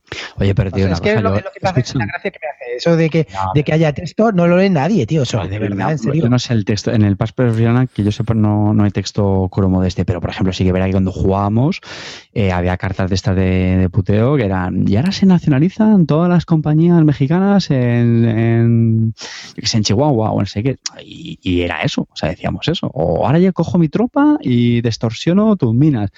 Esa, esas son las cosas que a mí, sinceramente, sí, me gustan de los juegos. No tío. se habla de cubos, se habla de tropas, no. se habla de políticos, se habla de corruptelas, de ranchos. Tienes que leer así, porque lo tienes que leer así. No es que, no es que, te, que te sientas invadido por la historia mexicana, no, no. Es que cuando juegas las cartas que te ves obligado a jugarlo así. Y eso me parece chulo, sinceramente. Sí, eso está muy chulo. Hmm. ¿Algún juego más? Yo ya con eso me planto. Yo también, yo también. Yo también. Pues hasta aquí. Hasta aquí este episodio de Bislúdica. El episodio número 104. Pero espera, espera, espera, espera, espera, espera. Puedo, joder, tío, puedo, puedo, ya sé que no nos gusta comernos los estos, pero puedo hacer un recordatorio de gente sí. que hemos conocido maja. Es que Estamos yo tenía especial despedida. interés en estas. Estaba, tenía especial interés por estas CLBSK porque se iban a reunir bastante gente que me apetecía mucho conocer y la verdad que ha sido un verdadero placer contar con gente como Joel de Análisis al Cubo, Amarillo 114, si lo estoy leyendo porque no me quiero olvidar de ninguno, Gonzalo de Gaceta de Tableros, eh, Luis de Black Meeple, eh, Catumarus, Edgar Mueve Cubos, Van der Hast, Iván y Misut y bueno, contar otra vez, eh, como no, con Usikai de AP Juegos, pues, pues muy guay. Ha sido un placer conoceros a todos, tenía muchas ganas, no me habéis defraudado, sois de puta madre, unos auténticos anormales. Te faltó el monaguillo por conocer, ¿no? Es que vino tarde. Se lió, se lió. Estaba pintando las minis del Blood Rage. Bueno, una movida. Igual. Bueno, pues hasta aquí este episodio de Bislúdica. Muchas gracias por escucharnos. Muchas gracias por escuchar este podcast dedicado a los nuevos juegos de mesa. Muchas gracias también a nuestro patrocinador, Dracotienda, por patrocinar este episodio de Bislúdica y hacernos más llevadero los gastos de hosting. Y que podéis encontrar, es una tienda online que podéis encontrar en dracotienda.com. Y por supuesto, eh, muchas gracias a toda la gente de la CLBSK que conocí también yo en persona cuando me pasé el domingo a saludar. Y un saludo a todos, a toda la gente que ha dicho y alguno más que ha comentado el calvo. Sin más, hasta el próximo episodio. Clean. Bueno, pues chicos, yo también quería dar un saludo a toda la gente con la que con la que estuvimos, los que ha nombrado Calvo y algunos más por ahí que. que si hablas al micro, Maclau, mejor. Que estaba Maclau, también había más gente por ahí. La verdad que es un gusto volverlos a ver. Y no sé, Galard, toda la gente, toda la, toda la gente que organizó, la verdad que los organizadores se han lucido este año cada vez más. Hemos recibido premios todos, no sé, ha sido, la cosa va cada vez a mejor. Yo propongo además que se hagan profesionales y que la gente les pague eh, por el trabajo que hacen, que ha sido brutal y, han sido unas jornadas que merecen muchísimo la pena y que no deberíais perderos ningún jugón. Muchas gracias y sobre todo por la compañía. Tengo muchísima ganas de volver a veros y, y nada, danke schön, familia, porque eso es lo que sois, familia. Nada, un poco más que añadir ya, me uno a los, a los saludos. Yo también tuve oportunidad, aparte de los que habéis mencionado, con otros, con otros oyentes del podcast y de verdad, sinceramente, hace mucha ilusión cuando los eh, oyentes te saludan y, te hacen comentarios, te dan feedback de, de, primera mano. De verdad que es una cosa, eh, es bonito y yo de verdad que lo agradezco de, de, de corazón los que saludaron y es, es, una gozada. Y nada, ya sabéis, nos vemos en las, las próximas CLSK 2017 o oye, cualquier jornada en las que coincidamos. Ya no sé si las siguientes serán Córdoba, las que pisaré. Pero si tenéis oportunidad de coincidir, no, no lo dudéis, acercaos, saludar y de verdad que nos, nos hace mucha ilusión. Un abrazo para todos y recordad, sed felices. Calvo, sí, eso, que seamos, que seamos gente famosa y muy reconocida, no seguimos siendo muy humildes y nos gusta saludar, firmar autógrafos, dar calzoncillos, o sea, somos así, espléndidos. Que muchas gracias por estar ahí, por habernos acompañado, eh, sois los mejores, lo he pasado fantástico en la CLBSK, las mejores, best of, y bueno, pues gracias a todos eh, y nos vemos en las próximas. Chao, hasta la próxima. Adiós.